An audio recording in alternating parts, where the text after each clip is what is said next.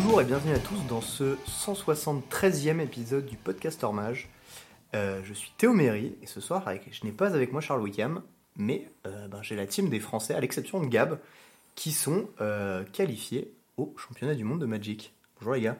Bonjour. Allez. Euh, bon, les petites euh, remarques habituelles, vous pouvez nous retrouver sur Podbean, Spotify, iTunes, Deezer et Podcast Addict.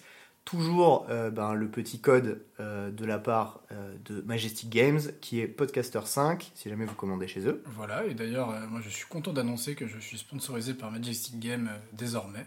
Et donc je rejoins l'équipe donc Majestic Game et Karim, premier sponsor de l'équipe française euh, qualifiée au championnat du monde. De loin d'ailleurs, parce qu'on est 5 et il en sponsor 3. Sponsor 3, ouais, donc, et ben, merci beaucoup à lui parce que c'est quelque chose qui coûte des sous, qui lui prend beaucoup de temps libre et il serait pas obligé de le faire. Il le fait aussi parce que ça lui fait plaisir. Donc euh, merci beaucoup Karim et Majestic. Le mécénat, c'est stylé. Euh, donc voilà, bah, big up à, Karim et à Majestic Games. Et bah, sinon, vous avez comme d'habitude le Discord dans l'épisode, enfin dans les descriptions de l'épisode. Et euh, du coup, bah, ce soir, on va parler de quoi? On va parler ben, des Worlds, on va parler de limité et on va parler de standard. Euh, par contre, on commence, du coup? Et bah, peut-être euh, bah, par euh, présenter Alexei. Ouais. Et ben voilà, c'est un bon début ça. Ouais. Bah vas-y, Euh, Alexei, raconte-nous ta vie. Voilà, bah, je suis Alexei. Euh, je me suis qualifié au World en jouant sur l'Arena Championship 2, sur en jouant Phoenix, peut-être vous m'avez vu, peut-être pas. C'était en mars.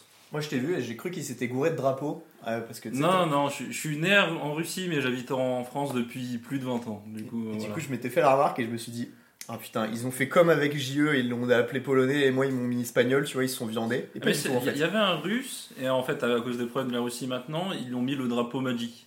Mais lui, c'est un russe qui habite en Russie, par contre. C'est vrai qu'Alexei, euh, du coup, t'as un prénom euh, enfin, qui fait plutôt, j'imagine.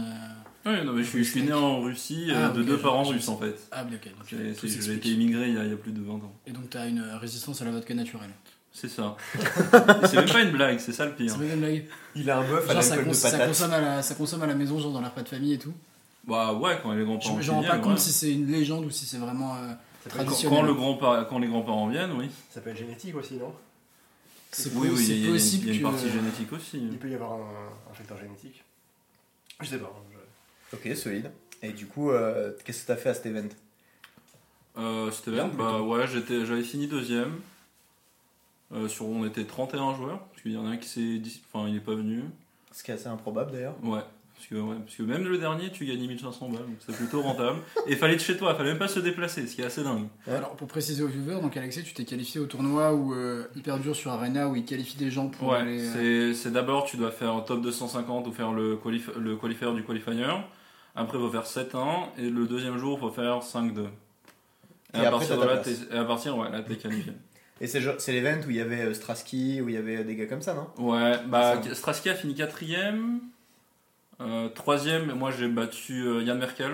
Ça va, solide. Ouais. Yann Maurice Merkel, c'est Ouais, ça Yann Merkel. Le pire, c'est que Yann Merkel m'avait battu deux fois avant en ronde suisse. Une Solide. fois en draft, une fois en construit. Ouais, bah t'as gagné J'ai au bon réussi à le bastre, ouais. Et donc ces tournois pour les viewers, si j'ai bien compris, Alexei, tu pourrais nous confirmer, et peut-être JE aussi. euh, des fois, ils repêchent des gens euh, parce qu'ils ont pas assez de qualifiés, c'est ça Bah, c'est exactement ça en fait. T'es qualifié direct, tu fais 7 wins, moi j'avais fait 5. Et, et il te repêche à 5, t'es genre garanti d'être repêché. à- Et, et j'ai regardé le championnat d'avant, l'Arena Championship 2, t'en avais re- repêché à 4. Ouais, Ok. Les chances de faire 7-1, 7-1 sont juste infimes en fait Ouais. par rapport au nombre. Et par contre, si tu fais 7-1, t'es qualifié au Pro Tour aussi. Ça c'est bien. Tu t'es qualifié à deux tournois. Donc toi, t'es qualifié au Pro Tour Chicago. Non, non, non, moi j'ai fait 5-2. Ah. Je me suis juste qualifié à l'Arena Championship. Pas ouf en fait. Attends, t'as Ouais. réussi à te qualifier au World sur un tournoi et rater la qualif au Pro Tour à ce tournoi Dans le même temps Non, non, mais enfin, je me suis qualifié à l'Arena Championship. Et à l'Arena Championship, j'ai fait deuxième. Oui. C'est là qu'il s'est qualifié au Worlds. Mais ça t'a pas donné une qualif au PT Non, aucun. Non, non. On est d'accord que c'est un peu Ouais, bizarre quand même. Ah, non, non, online et le circuit Bah, papier. je- ouais, mais- Pour avoir discuté avec plusieurs joueurs qualifiés au Worlds, il y a beaucoup de joueurs, enfin beaucoup je sais pas, mais il y a plusieurs dizaines de joueurs qui sont qualifiés au Worlds là et qui sont pas qualifiés à Chicago pour autant. Ouais. Bah, Bah, comme toi Théo par exemple. Je suis même pas qualifié à Lille, hein, donc tu vois. Ça, ça, ça, c'est vraiment marrant pour le coup.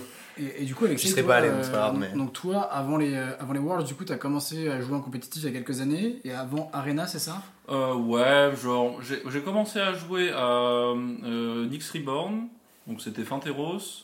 Quelques années après, j'ai commencé à faire du moderne euh, au FNM à Genève. Donc moi, je suis, je suis de Genève, enfin, côté France, je suis français, mais j'habite à côté de Genève, c'est un peu le centre là-bas. la grosse communauté. Donc je fais, j'ai fait doucement du, du moderne, un peu m'étaler sur d'autres formats, mais malheureusement on n'a pas de RCQ là-bas, pas du tout. Les plus proches, faut aller euh, ou loin en Suisse allemande ou à Lyon. J'avais pas vraiment les moyens en tant qu'étudiant euh, d'une famille modeste. Logique. Du coup, voilà, je me suis qualifié en ligne. Stylé. Ah, donc tu ne vis pas en Suisse euh, parce que tu es millionnaire euh, pour échapper à la fiscalité. vraiment pas, du coup. vraiment pas. Ok. Ok, Stylé. trop bien. Et du coup, tu as commencé Magic, tu- on en parlait un petit peu à- hier. Tu as commencé Magic, toi, à. euh, quelle édition déjà? Euh, Nix Rebound, donc X j'avais- Reborn, ouais. De Tonix. Ouais, donc j'avais 14-15 ans, un truc comme ça. Ok. Ouais, Du coup, c'est ta première euh, grosse perf, c'est ça? Ouais c'est ça. Et euh, petite question au- à l'Arena Championship, enfin le tournoi euh, online là, Mhm. Euh, c'était du coup standard et draft Non, historique et draft. Ouais, c'était historique et draft, ouais. Et euh, le format de draft c'était quoi du coup? C'était March? Euh, non, c'était One. C'était Phyrexia Louis Ouais, Vuitton je, je déteste cette édition, vraiment. On me propose de la drafter gratuitement, je le ferai jamais. Ouais, bah, Je la trouve atroce et j'ai tellement dû la spam. j'ai pas kiffé. Et du coup, t'as fait quoi en draft? Euh, draft, j'ai fait un 2. Un 2, pas ouf, et en Ouais. construit, t'as fait beaucoup. beaucoup. ouais. Je crois que j'ai perdu un match en suisse et du coup un match en finale. Ça va, c'est ok. Ouais. Mais je, je pense que j'ai choisi le bon deck. C'était bien. Ok, stylé. Euh, Est-ce que t'as d'autres trucs que t'aimerais parler euh, sur ta life, sur Magic Ouais, c'est tout. Non Ok. Non, Très bien. c'est déjà pas mal, non Est-ce que Non, tu as non, une mais c'est une petite petite anecdote sans rapport avec Magic à nous raconter? Je te prends de court, désolé, on n'a pas réfléchi avant, mais. Nous, si tu veux, ce qu'on fait dans l'épisode, c'est que quand on présente des gens comme ça, on a une petite anecdote qui est en rapport soit avec Magic, soit avec un judge, soit avec un événement de tournoi, Mhm. donc un joueur ou ce que tu veux. Et euh, en fait, on fait un petit truc, c'est genre ton pire et ton meilleur souvenir. Pour faire Ouais. très simple, tu vois. Mais en fait, j'ai pas du tout fait beaucoup de tournois de papier. J'avais un GP dans ma vie, c'était le GP Lyon, peut-être 2018. J'ai même pas fait jour 2. Celui en moderne Ouais, en Celui moderne. Grégoire ouais. Skowalski gagne en finale contre Marcio Carvalho et Abzan, si je me souviens. Il y a des champs. Avec Green Red plus. Hydrazi. Euh, Grégoire Red, ouais. contre euh, Marcio qui jouait Abzan. Il y a des champs. Franchement, je m'en souviens plus. J'ai pas fait jour 2, c'était le premier GP que j'ai fait. Parce que j'habitais euh, à Lyon à l'époque. J'avais fait une, une année d'études que j'ai arrêté. Bref. Euh, ouais, sinon, bah, je fais que des tournois aux alentours de Genève et ça dépasse FNM, pas. Bah, t'as des FNM où on est genre une trentaine de joueurs max. Et des fois, t'as des tournois entre 50 et 100 joueurs, mais pas plus grand que ça, quoi. Ok. Ouais, déjà. Ouais, c'est pas mal, ouais. Puis de ce que j'avais compris, donc c'est ce qu'on se disait il y a quelques jours, la communauté euh, suisse est très à portée moderne et aussi legacy. hein. Ouais, surtout ça. Donc pour se qualifier aux Worlds, pas dingue. Ouais. Ouais, on a presque pas de pionniers. Et... Et du coup, genre, euh, avant là, les Worlds, t'avais fait un, un event majeur en dehors d'un GP, genre un proto ou quelque chose ou même pas? Non, pas du tout. Ça, c'est dingue ça. D'accéder Ouais. genre aux Worlds sans passer par un PT ouais, ou pas. C'est tout bizarre. Ok, cool. Euh, et du coup, est-ce que t'as un pire et un meilleur souvenir de Magic? Franchement, non. Non? Je pense pas. hein. Même le meilleur là, euh, là arrivé Bah, jusqu'à la le finale meilleur, ouais, bien sûr. C'est me qualifier au World, ça c'est facile. Ouais. Le pire, pas vraiment. Ok, bon bah cool, écoute. Euh, et ben on peut, on peut commencer à parler des, des formats qui nous intéressent là. Du coup, draft standard. Euh, alors moi j'ai fait pas mal de draft en ligne. Je sais pas vous, toi je crois pas trop. Moi, pas trop, ouais, parce que moi, donc, il s'avère que, à la différence euh, de Théo, euh, Jean-Emmanuel et, et Alexei, euh, moi, je suis toujours. moi, je travaille cette semaine, et les semaines d'avant aussi d'ailleurs. T'es en cours je, mais je suis en cours là, voilà, cette semaine, et je commence assez tôt, je finis assez tard.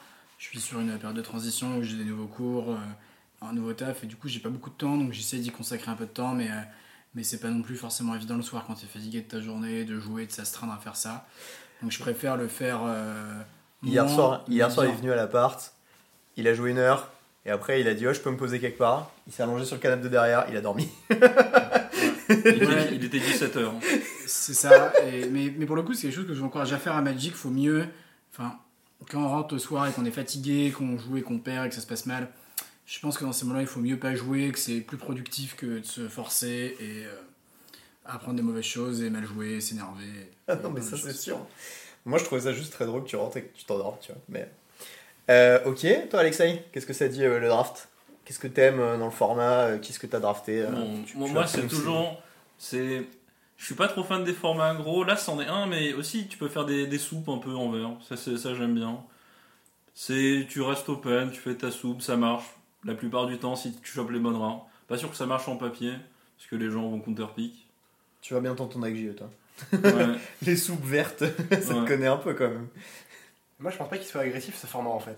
Je- l'ai pas énormément drafté, mais pour moi, c'est un format très multicolore en fait, surtout. C'est ça qui m'a frappé. Ouais. C'est que t'as des splashes de partout, t'as beaucoup d'aventures gold qui t'encouragent à splasher une des, deux, une des deux moitiés, souvent la moitié euh, créature, mais ça dépend euh, de ce que fait la carte. Euh, et t'as aussi beaucoup de fixing, donc euh, que je joue vert ou pas, en fait, je vais quasiment toujours avoir un splash. Et du coup, je vais piquer assez haut les Evolving Wilds, euh, enfin les Evolving Wilds Ouais. communes et, et la fausse Evolving Wilds Unco qui, qui remonte les aventures là. Ouais. Qui est vraiment pas mal quand même. Ouais, Edge Wall In, je crois qu'il s'appelle. Ouais, l'art est stylé d'ailleurs.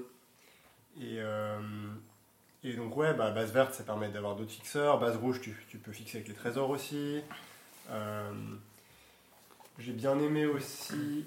euh, bon, en gros, le seul truc que j'ai pas trop aimé, c'est le blanc pour l'instant. Euh, donc, les, les decks blancs agressifs. Euh, rouge, ça passe. Genre rouge-noir, j'aime bien. Euh, rouge-noir, ça, tu peux avoir une haute carte quality et en même temps une bonne curve. Blanc aggro, j'ai plus de mal. Mais bon, encore une fois, j'ai pas beaucoup drafté, donc ça peut être amené à changer. Ok. Euh, du coup, moi j'ai un avis complètement différent des deux là-bas. Euh, moi, je, en fait, en gros, je me suis fait des remarques quand j'ai commencé à drafter, euh, à drafter le format. Je me suis dit, euh, ça a l'air vraiment d'être un faux format de, de rampe, genre de, de Ouais, format de dormeur. Ça, ça m'a l'air de donner cette impression aussi. Tu, tu peux faire ta soupe, mais le meilleur deck ce sera genre Boros ou Agdos, d'après ce que je pense. Ben voilà, c'est exactement le feeling que j'ai eu. Et du coup, je me suis dit, bon, vas-y, je vais tester de forcer ces couleurs sur des drafts pour voir un peu ce que ça donne et de piquer les cartes beaucoup plus haut que ce que je devrais de ces couleurs. Genre rouge et blanc essentiellement, noir en, un peu derrière, mais globalement sur la colorité mardue. Et, euh, et c'était genre pas close, et genre j'avais vraiment l'impression, même en BO3 d'ailleurs, parce que du coup j'ai fait pas mal de drafts en BO3 aussi, que c'était vraiment une stratégie qui était très écrasante et c'était très dur de remonter. Notamment parce que, genre, en rouge, t'as un removal qui est incroyable, c'est 4 mana deal 4, tu mets un Young Hero Roll Token sur une bêtes, et euh, dans le format, t'as des trucs genre Ginger Brute, qui du coup tu peux la rendre imbloquable, et au bout, au bout de 3 tours, elle va être 4-4, et ça va commencer à mettre un nombre de points complètement délirant en pseudo imbloquable, enfin il faut avoir célérité quoi pour la bloquer, mais les gros pâtés ils l'ont pas. Euh, et, et aussi, euh, genre les removals euh, rouges étaient vraiment très efficaces. Et euh, globalement, bah, en fait, tout ce qui était rôle, et il y avait aussi un autre truc en rouge, c'est euh, t'as pas mal de bêtes aventures qui permettent de passer les points. T'as une 4-2 pour 3, je crois, ou pour 4, je sais plus, qui a une aventure qui donne plus de plus 1. Ouais. Euh, t'as un drop 5 rouge qui dit pour 3 de bloc, de, jusqu'à 2 bêtes bloque pas. Et en fait, quand t'empiles tout ça dans ton deck, et c'est une 4-4 haste en plus, quand t'empiles tout ça dans ton deck, euh, tu te retrouves vite dans des spots où tu peux forcer un nombre de points complètement délirant. Et... Et le problème, c'est que les tricks sont forts, il y en a plein, enfin, c'est des aventures, donc oui, ils sont forts, mais les bêtes, elles tapent pas fort en fait. Euh, Et les removals sont très puissants. Ouais, moi, moi, ce qui me frappe Ouais, dans le fait que tu parles, tu, tu parles de Cutin, donc le removal qui met 4 et qui fait un rôle, euh, c'est pas le meilleur removal rouge, le meilleur removal rouge il coûte 1 et il défonce les curves agressives. Euh, et tu peux le splasher en Ah, fait. la torche, ouais. Ouais. Euh, les deux meilleurs removals du set pour moi, c'est la. Donc en commune en tout cas, c'est la, la torche et euh, Candy Grapple, le montre en montrant. Ouais. Et ça, c'est- Ouais, ça c'est des très bons removals défensifs. Ils sont bien dans tous les decks, mais, mais ils sont encore mieux quand tu veux te défendre parce qu'ils coûtent pas cher et, et ils gèrent des bêtes assez grosses.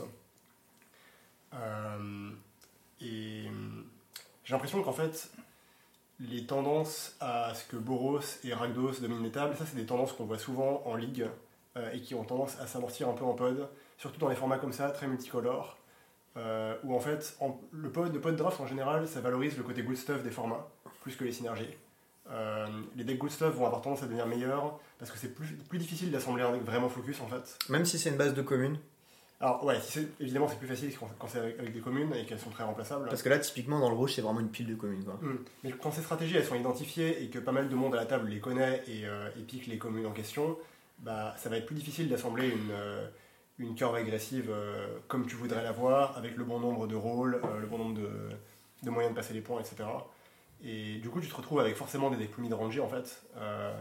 Et c'est là que c'est important de, bah, de savoir quelle carte splasher, euh, être capable de, de jouer parfois des tricolores. Ce qui m'a frappé aussi dans ce format, bon là je, je vais faire un petit aparté sur le scellé, mais c'est rare les formats de scellé où tu peux jouer vraiment pentacolore avec des manavesses dégueulasses et avoir des bons decks.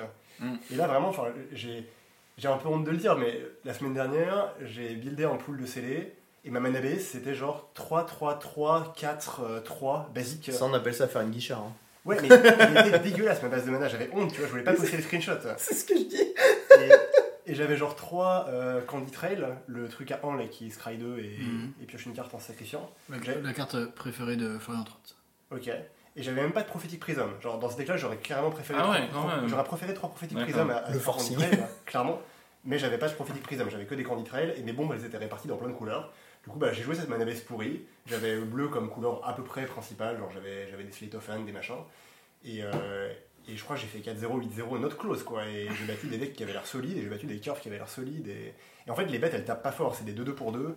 T'as battu des curves de punk à genre vraiment des trucs qui commencent à 1 Bah, en scellé, on a moins, mais ouais, j'ai, battu Ah, en scellé, ouais.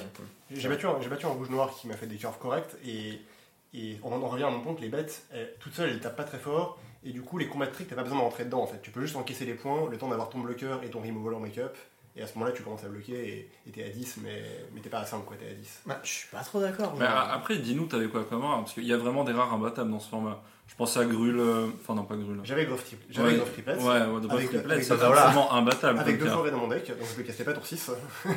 je Ouais. le castais tour, euh, tour 9, tour 10. Ouais, mais Guff Triple, c'est vraiment le truc, tu le bats pas quoi. Mais c'était pas un play de stabilisation, c'est ça que je veux dire. Enfin, c'est pas comme ça que j'arrêtais les curves agressifs. quoi. Ouais. C'était, c'était mon kill de tour. euh, Moi, j'en ai avis sur le, sur le draft, ouais, du peu que j'en ai fait, qui rejoint qui rejoint assez celui de, de Jean-Emmanuel. Enfin, de, les bêtes, t'as pas fort. Les removals sont vraiment très puissants, je trouve, dans le format. Euh, bah, t'as beaucoup de moyens de gagner des points de vie via les foods. Tes gars, tu font beaucoup de cartes d'avantage. Et du coup, il y a plutôt des parties d'attrition qui vont assez loin.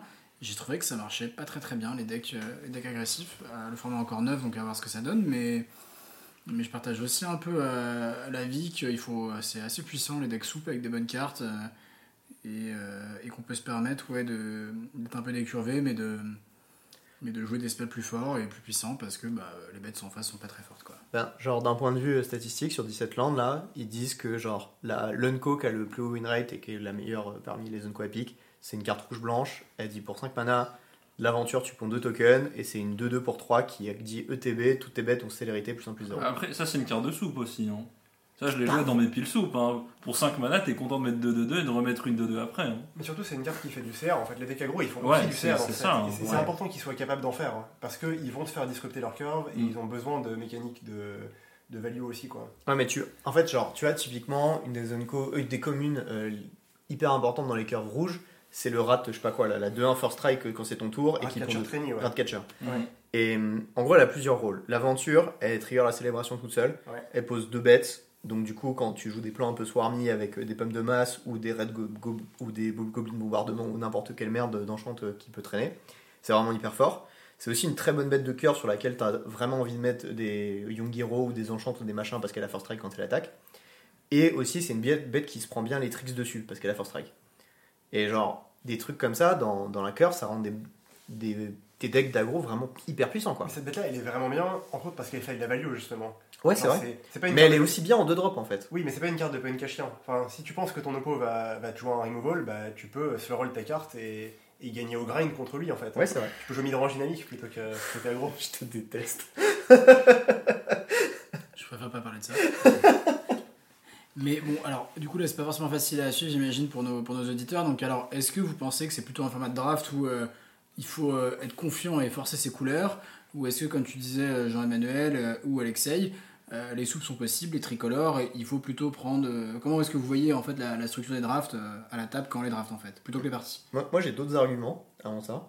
C'est que j'ai regardé pas mal de créateurs de contenu, notamment des gars comme Mike Tigrist, et qui euh, parlaient beaucoup du fait qu'ils draftaient des decks de punk à chien. Mais des decks avec 4 gingerbread dedans sans problème. Mhm.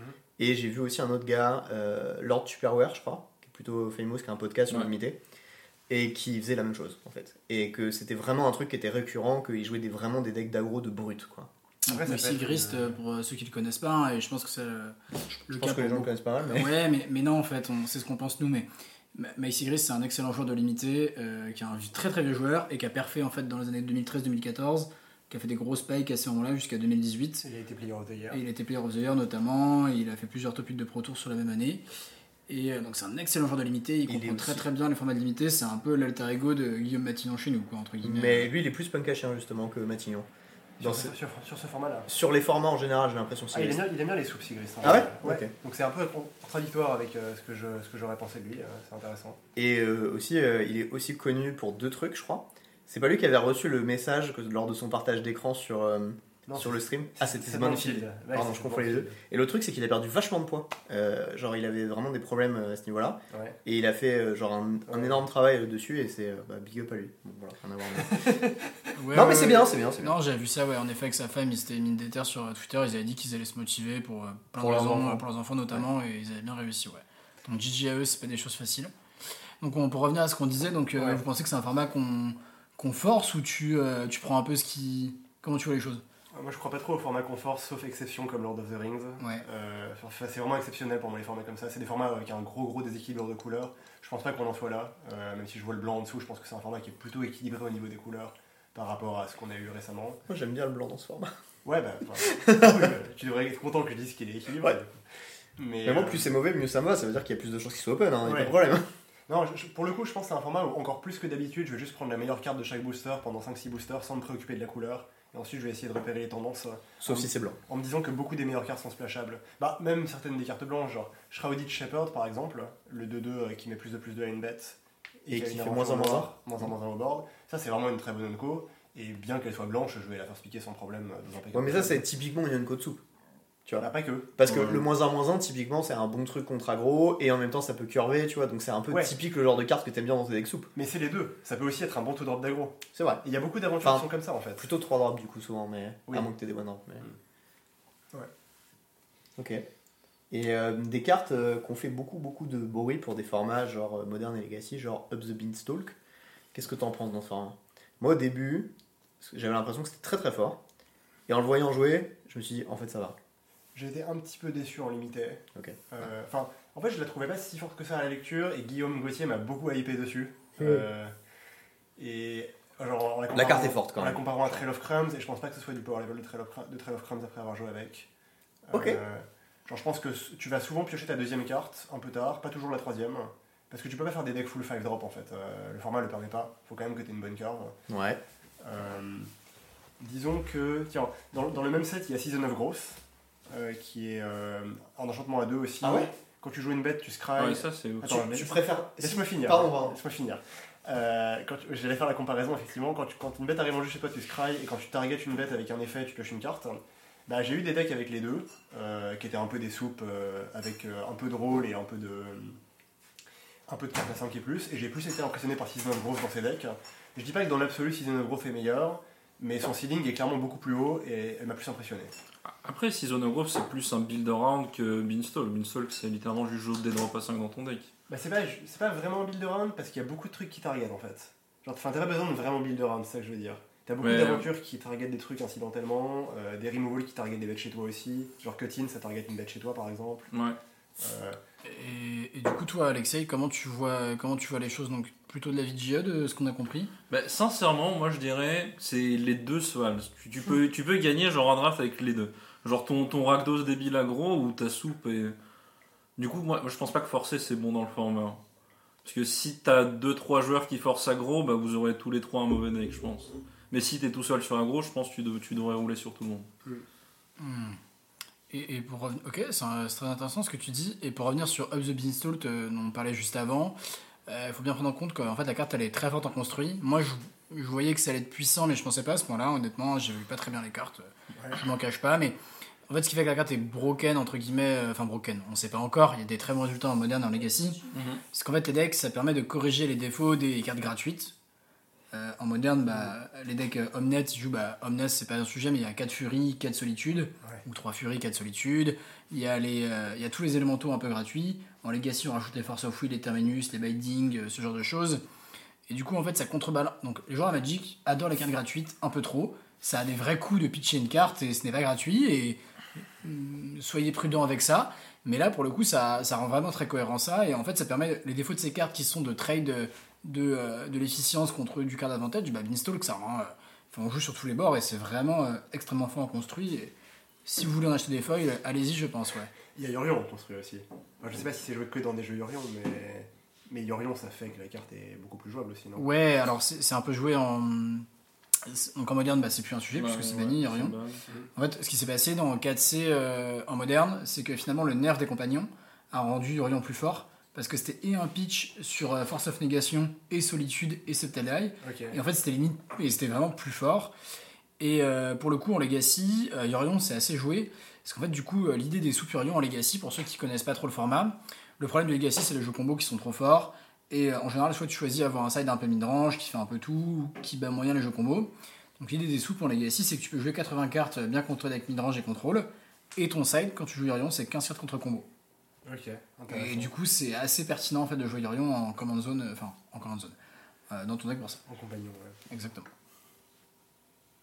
Mais du coup, euh, pour revenir au standard, Ouais. euh, enfin, ouais, du coup, en draft, il n'y a, pas- y a pas de carte gratuite.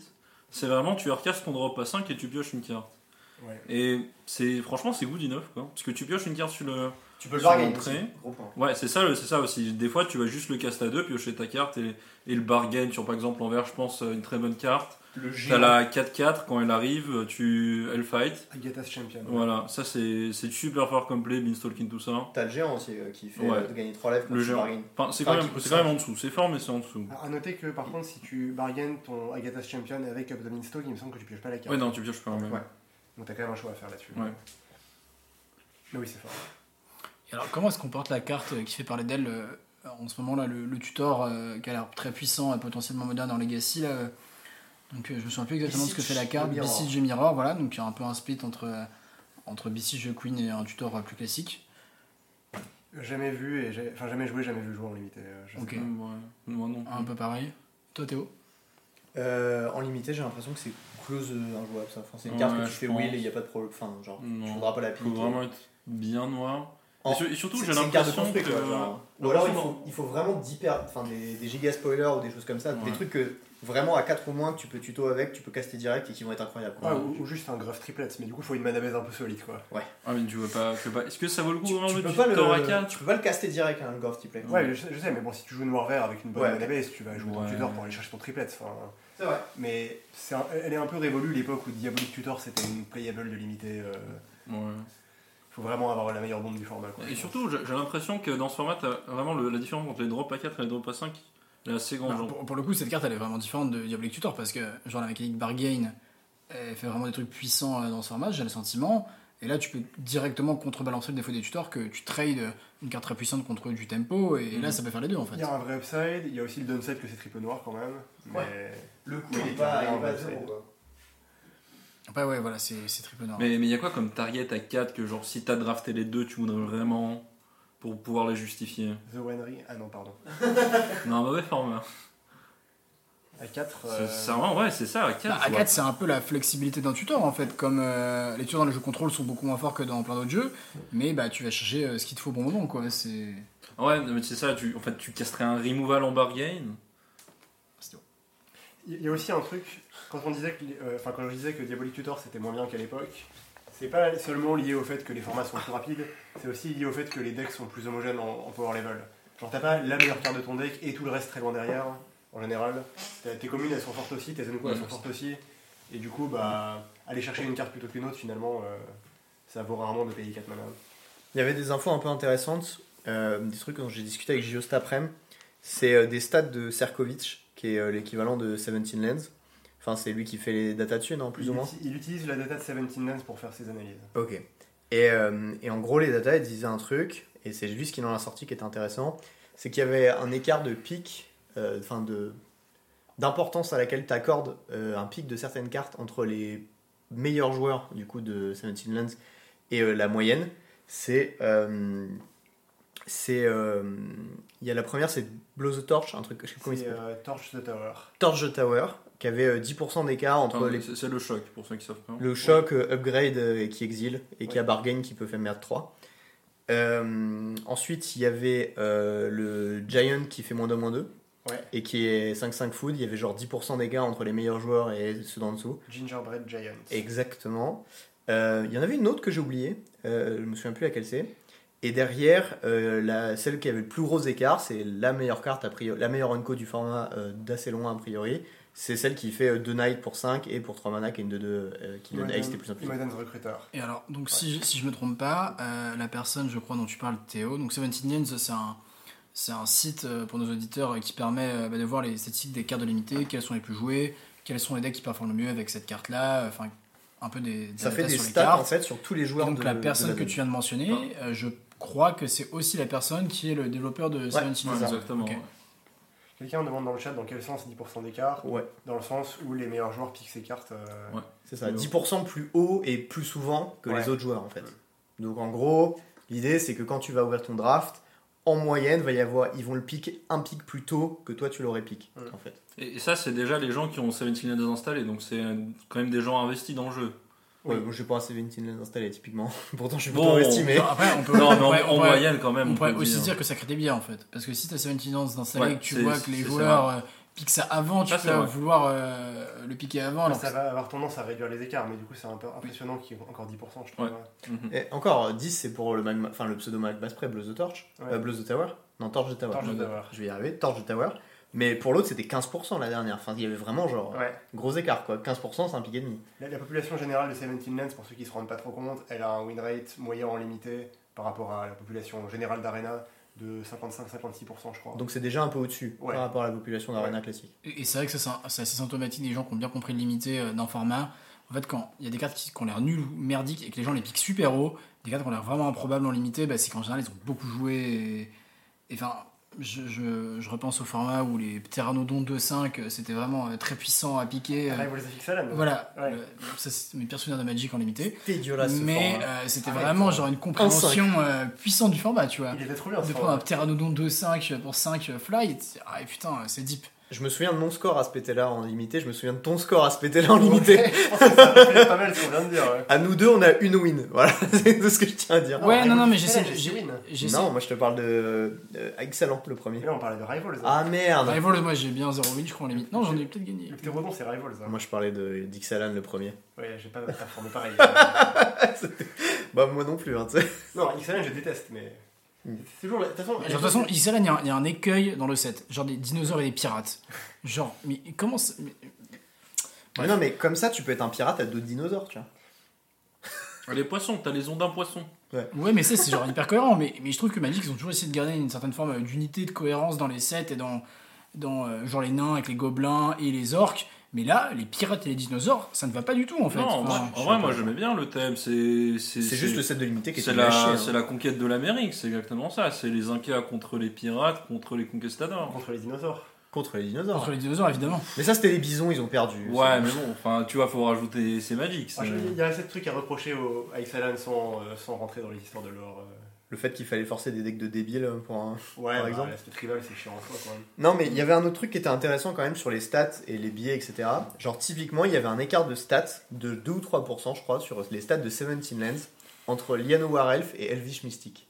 Ça c'était en cube. euh, Et ça, c'était en cube. Le dernier cube, ouais. Et, alors que les cartes sont fondamentalement absolument identiques. carte. Mais il y avait 2% d'écart de win rate. Ouais, et juste parce qu'en fait, des fois, les stats font que bah il y a des trucs qui marchent plus que d'autres. sur le cube voilà. arena. ouais. Mais ça c'est. Et c'est dingue, tu vois. Mais dans tous les formats en fait, parce que je crois que Bobby Fortanelli ou un autre joueur de Mono Vert avait Ouais. fait un tweet comme quoi euh, il avait un plus haut win rate dans les games où il faisait Yano Elf tour 1 que dans les games où il faisait Elvish Mystic tour 1. Tu vois Et il y avait le même écart en faveur de Yano Et c'est juste qu'en fait, ton échantillon statistique, il est pas assez grand. Ouais. Ouais, c'est ça, il n'est juste pas assez de Et pourtant, ou, euh, ou alors les gens respectent plus le Yano Elf et ça crée des, des effets chelous. je Ouais, sais mais pas. alors là, ce serait vraiment un biais psychologique hyper bizarre. Mais je pense que les gens, les joueurs de Magic ont des biais sur des cartes comme ça. Enfin, ça a beau être la même carte, Yano Elf, ça, t'inspire pas Voilà, la on part vraiment dans les, dans les trucs très particuliers, mais c'est intéressant comme exemple théorique. Mais est-ce qu'il y aurait des, des cartes de pionnières qui font que les mystiques, enfin, il y a des par, par la C'est J'en vois pas en vrai d'y réfléchir. comme ça. Fondamentalement la en a même zéro, carte. c'est la même carte. Genre, ils ont Je- les mêmes je sais, types. mais comme Final avait la même carte que les deux autres. Mais. Probablement que si t'aurais la même chose en cube. Par exemple, en bah, Legacy. Pyroblast et Red, Red Elemental Blast. C'est pas pareil. C'est upside pas la exactement la même carte, mais. Non, non, là, c'est exactement non, mais le fait que la carte c'est pas le même nom, ça peut. Oui, mais en Legacy, tu vois, c'est parce que tu peux target des trucs que t'as pas le droit. Ouais, il y a plein d'upsides, mais est-ce que le fait, Mais- la carte, ma question euh, sous-jacente, c'est est-ce que le fait qu'elles aient des noms différentes, ça puisse s'impliquer en. Je Non. crois pas, mais. Peut-être psychologiquement, c'est possible. Non, mais, Mais ça aurait pas psychologiquement, Mais justement. je ouais. pense pas. C'est pas explicable. Concrètement, non, pas- pardon. Ok. Je- je- Vas-y, vas-y. Ouais, vas-y. Euh, bah, je voulais dire, euh, des fois tu joues pas les 8 en fait. Tu joues les 6 et du coup tu fais un split bizarre. Peut-être peu ça aussi qui peut influencer? C'est marrant, j'allais dire le contraire. J'allais dire non, concrètement. T'es obligé de les jouer les gens de huit, hein. Mono jouent les 8. Donc, Tu, euh, joues toujours les huit En mono vert, mais il y a d'autres decks qui jouent la Noir Elf. Ouais, mais là, tu vois, les, Genre dans Grul, tu joues pas forcément les 8. les exemples, on a des stats, c'est dans Mono Vert et c'est dans euh, le Ok, Cube ouais. Arena. Ouais, dans ouais, chaque. ok. Et, et où il y en a un de chaque. Oui, dans les du deux cas. Mon exemple veut rien dire, mais. Non, mais en fait, c'est juste que. Et ces stats, elles sont vraiment très différentes entre la Noire et le Il y a Mystique. 2 ou 3%. 3%. Mais c'est beaucoup Ah, en fait. C'est beaucoup pas beaucoup, quoi. C'est pas énorme. euh. C'est pas énorme. Oui, mais Enfin, assez, assez, assez peu pour je être c'est relevant en fait. Mais je suis assez convaincu que s'il y a quelqu'un qui avait autant de matchs que lui, on pourrait tout à fait avoir la série dans l'autre sens en fait. Absolument. Enfin, Non, mais là, je pense que c'est vraiment un écart statistique pu- pur et bête. Tu vois, des fois, il y a, il y a des, des bugs un peu statistiques parce que ton échantillon est pas suffisamment grand. Non mais là on, on s'amuse Mais- de, on s'amuse de ce bug parce que bah, Ouais. il est ridicule et que Ouais. c'est deux cartes qui Bien ont pas le même euh, impact émotionnel quoi, sur les gens donc euh, on, on cherche des explications mais en vrai c'est sûrement juste Parce que euh, euh, la- enfin, Elf de la Noire est un peu une vieille carte, du coup, peut-être qu'elle attire un peu plus les vieux joueurs pour l'aspect nostalgique. Enfin, on peut trouver des raisons, tu vois, en, en forçant, mais Mm. en vrai, il n'y a pas de C'est raison fondamentale. du quoi. bruit, quoi. Ouais, c'est ça. Donc bon, bref, tout ça pour dire que Du des coup, fois, euh, les stats, il y a quand même des biais. Après, des écarts de genre 10 à 15%, c'est beaucoup plus grand que des écarts de 2 non, à là, 2 là, c'est vraiment significatif sur les cartes dont on parlait Voilà, c'est ça. du coup, je vois une excellente transition euh, vers le construit. Incroyable. Non Et quelle transition Ben, on parlait de la Norals et de Pioneer et. C'est vrai, T'as il en a pas en standard. Il y en a pas en standard, du coup. il y a, ouais non il y a un Dorka 1 mais il est pas c'est pas un Yann Elves Ouais. Le, le meilleur dork, sans doute Scrap Gorger en standard? Le meilleur? Ouais. Scrap Gorger. Enfin, de Zéro- dork, le euh, 0-3. 0-3 qui exile une Ah carte au ouais. Ouais, mais c'est faiblard quand même. Ouais. Euh, bah, si tu veux, vas-y, on va parler un petit peu de, de, de standard. Euh, alors, du coup, est-ce qu'on parle un peu de comment on se débrouille pour tester? Parce qu'on va peut-être pas parler du coup des decks et des cartes qu'on a dans le radar et qu'on considère jouer, mais on peut parler de genre contre quel deck on teste, comment on se débrouille, etc. pour, euh, pour affiner un peu tout ça, quoi. Mhm. Ça, ça peut être intéressant. Euh, bah, déjà, du coup, on va parler du coup des decks qu'on considère qui vont être joués à cet event-là. Euh, alors, j'y vais pas tout à fait d'accord avec moi, mais moi je pense qu'il y aura des joueurs de mono red, parce qu'on a un peu joué mono red, et quand même le deck est plutôt convaincant. Donc, ce serait quoi, toi, Théo, ton top 3 de. Tu penses que ton top 3 des decks qui vont être joués au World Euh, moi je pense que ce sera Ramp, Dimir, et en soit Esper Control, soit un deck Pia un peu comme ça. euh. Donc, pour préciser ta pensée, donc Ramp, ce serait le 4C Atraxa, un peu hybride contrôle Ramp, c'est ça? Alors, soit le 4C, soit le 5C qui joue à Lara combo. Ok.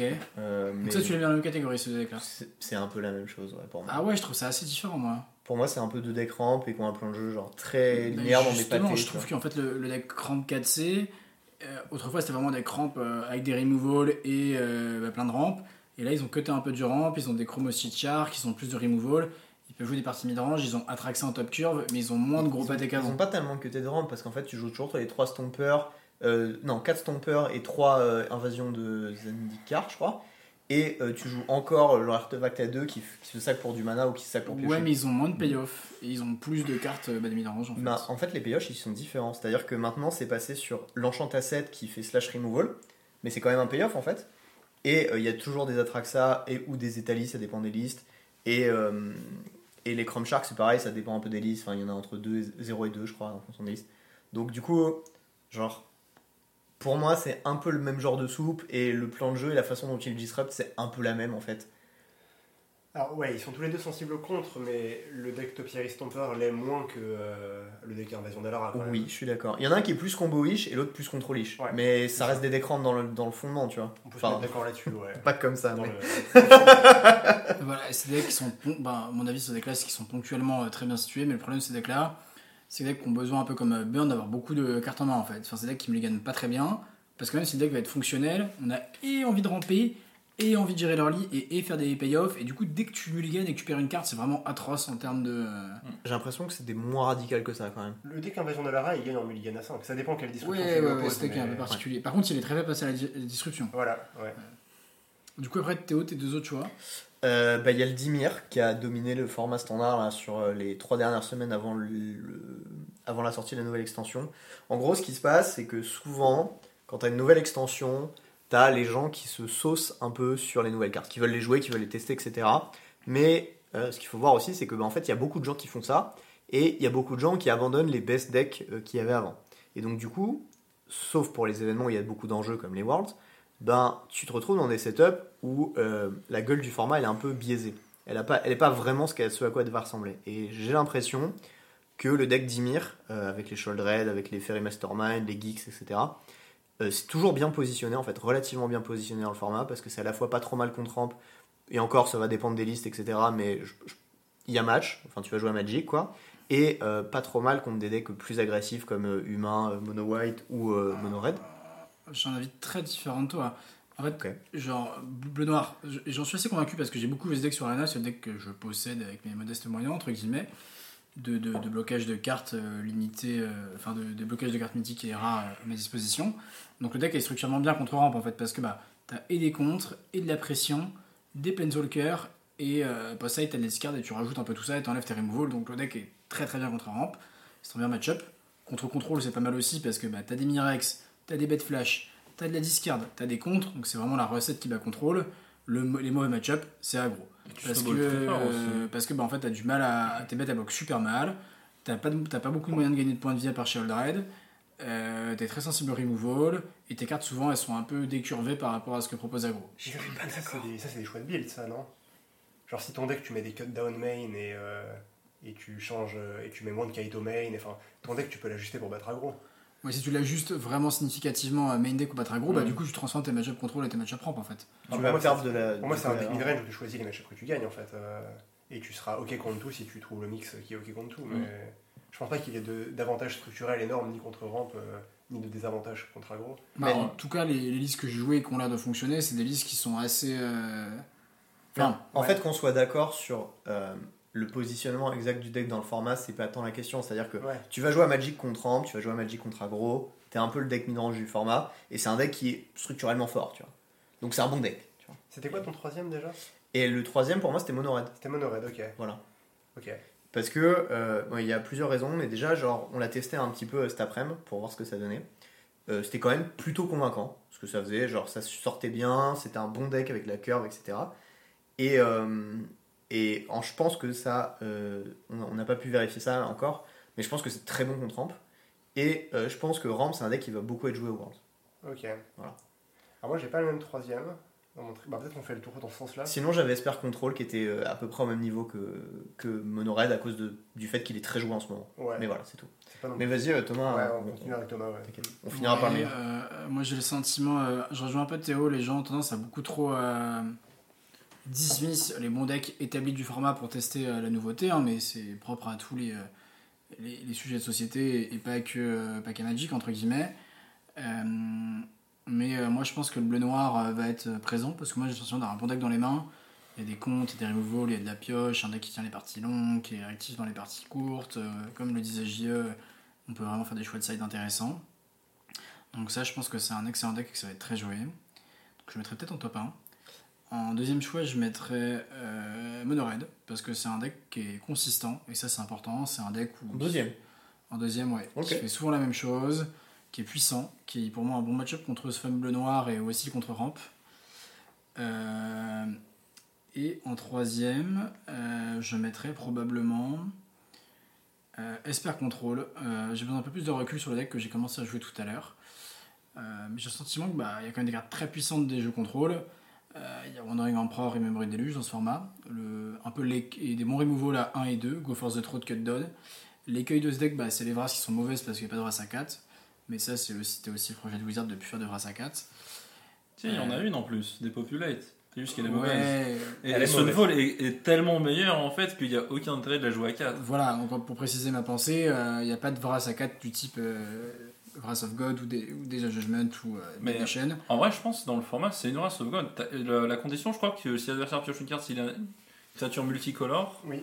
la plupart du temps, il en aura pas. hein. Ouais, C'est juste que Sunfall est tellement fort qu'il n'y a pas de raison En plus, que ça peut être sac. dans le format qu'il a joué. Enfin, Il est un petit peu joué dans certains genre, il y decks, a mais c'est Esper pas. qui fait un petit comeback.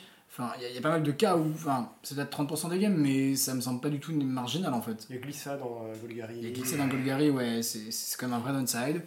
Euh, donc en tout cas, moi je pense que Esper ça a du potentiel, c'est un deck qui a des bonnes cartes, qui est puissant. Après, ça on l'a répété plein de fois. Euh, euh, contrôle, bah, en Pro Tour, les gens jouent bien contre, parce que les, les, les joueurs expérimentés jouent beaucoup plus contre contrôle que les joueurs débutants. Ouais. Donc bah, c'est des choix plus compliqués. Contrôle, c'est un des decks qu'on souvent essaye de trop petits en fait, parce que bah, nous on va plutôt répondre à ce que fait l'adversaire plutôt qu'être proactif comme les autres jeux. Donc c'est assez facile de faire des de side et mal anticiper le metagame et avoir un side avec plein de cartes contre un jeu qui va pas être joué et inversement euh, pas assez. Euh, donc c'est aussi un choix qui est, difficile dans un format qui est tout neuf, où on n'a aucune idée vraiment de ce qu'est euh, le tyran de façon définitive. Mais, en tout cas, ouais, Esper Control, ça me plaît bien aussi. Donc ce sera mes, trois choix, ouais. UB, Monored et probablement Esper. Et Ramp, un peu derrière, parce que je trouve que c'est un, deck, un deck de façon générale qui a des problèmes structurels à Magic, et que je vois mal les très bons joueurs jouer ce genre de deck. C'est peut-être un biais de ma part, mais. Ouais, je pense que c'est un biais pour le coup. Pour... C'est possible. Je pense vraiment qu'il y a beaucoup de bons joueurs qui On nous a posé une question. Est-ce que Golgari c'est un vrai deck? Ouais. C'est un peu. Enfin, Moi, en fait, ça a le problème que Ramp, ça va te péter la gueule, quoi.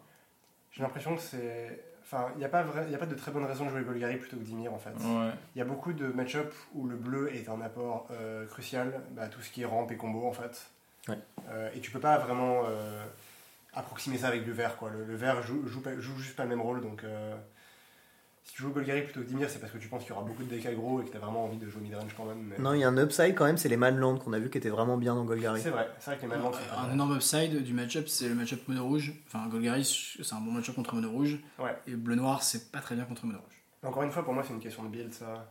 Peut-être que t'as plus naturellement les armes dans Golgari, mais genre tu peux avoir plein de trespasseurs dans, dans ton Dimir aussi. euh, Ouais, mais si tu mets des trespasseurs dans ton Dimir, il va commencer à puer un peu la piste, quoi. bah pourquoi? Bah, Ça parce se que. hein. Des Dimir, ils jouaient des trespasseurs. Hein. Ouais, mais ils ont arrêté parce que ça c'était pas très bien à la fois contre le miroir et à la fois contre Ramp. Ouais, mais globalement, je, je- pense que tu vas devoir faire des choix entre. Tu joues des cartes genre.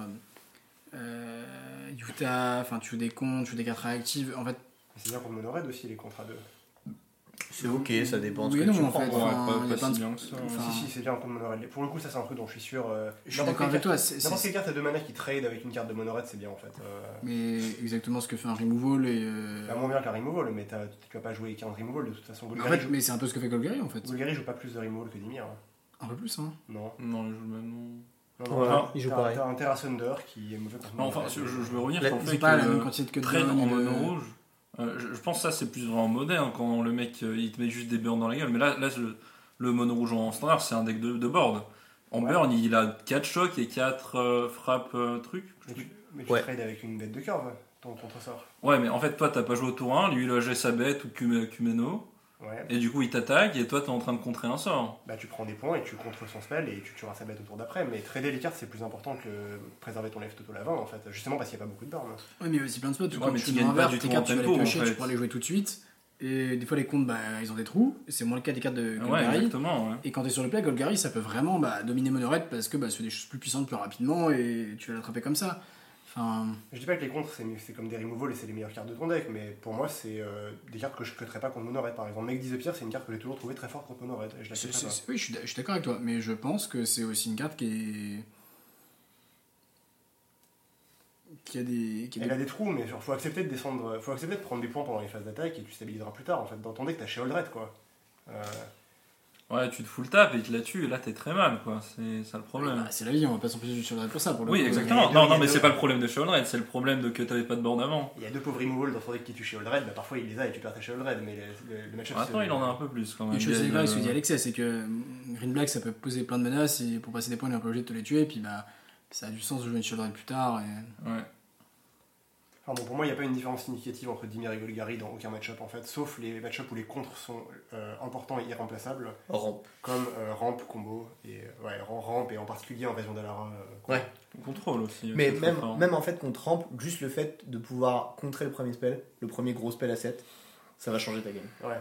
Genre, je, je pense que c'est assez clair quoi. Ou Ouais, même ou- con- contrer une invasion euh, qui va te chercher de land, enfin peu importe en fait. Ou un mais- Archangel of Wrath. euh, Bien sûr. Oui, alors, et Golgari est pas mal contre le noir, notamment parce qu'il y a le petit chevalier à aventure là. Ouais, qui est pas mal. Et c'est vraiment infamissime quand ça résout parce que bah, tu le tues super mal, quand tu le tues, bah, il refait du card advantage. Enfin, c'est vraiment. euh, Si t'as pas Utah aussi. le, le Golgari, est, enfin, ce Golgari, je pense qu'il est vraiment pas mal contre le noir. ouais. Ok. Ça, ça paraît pas déconnant, structurellement ils ont un peu de vent. Et en plus il a les Manland. C'est possible. tu vois, genre, ça check bien le chevalier, hein. je pense pas que ce soit si. Ouais, mais il peut le cut down aussi, tu vois, genre. Ouais.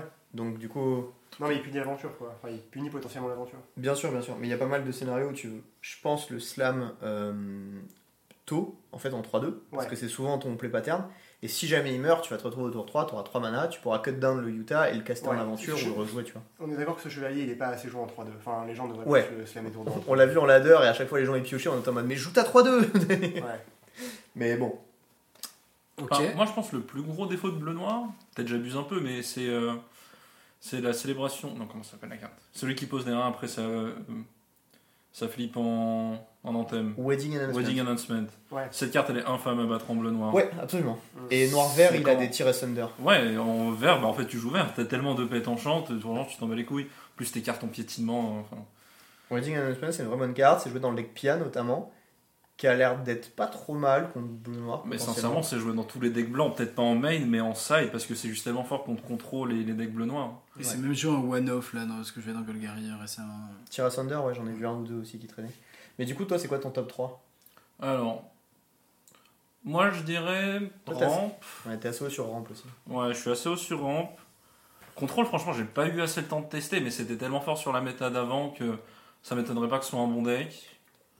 Des decks comme, euh, comme Pia et Golgari, ils sont quand même un peu mieux placés que d'autres decks l'étaient avant contre contrôle. Notamment Ouais, Pia parce qu'il a beaucoup vrai, de ouais. piocheurs et que Golgari il a Mais beaucoup de maintenant. sincèrement, le deck Pia m'a pas très impressionné. Je sais qu'il a fait un tournoi au Japon où il a fait 10-0, mais Hmm.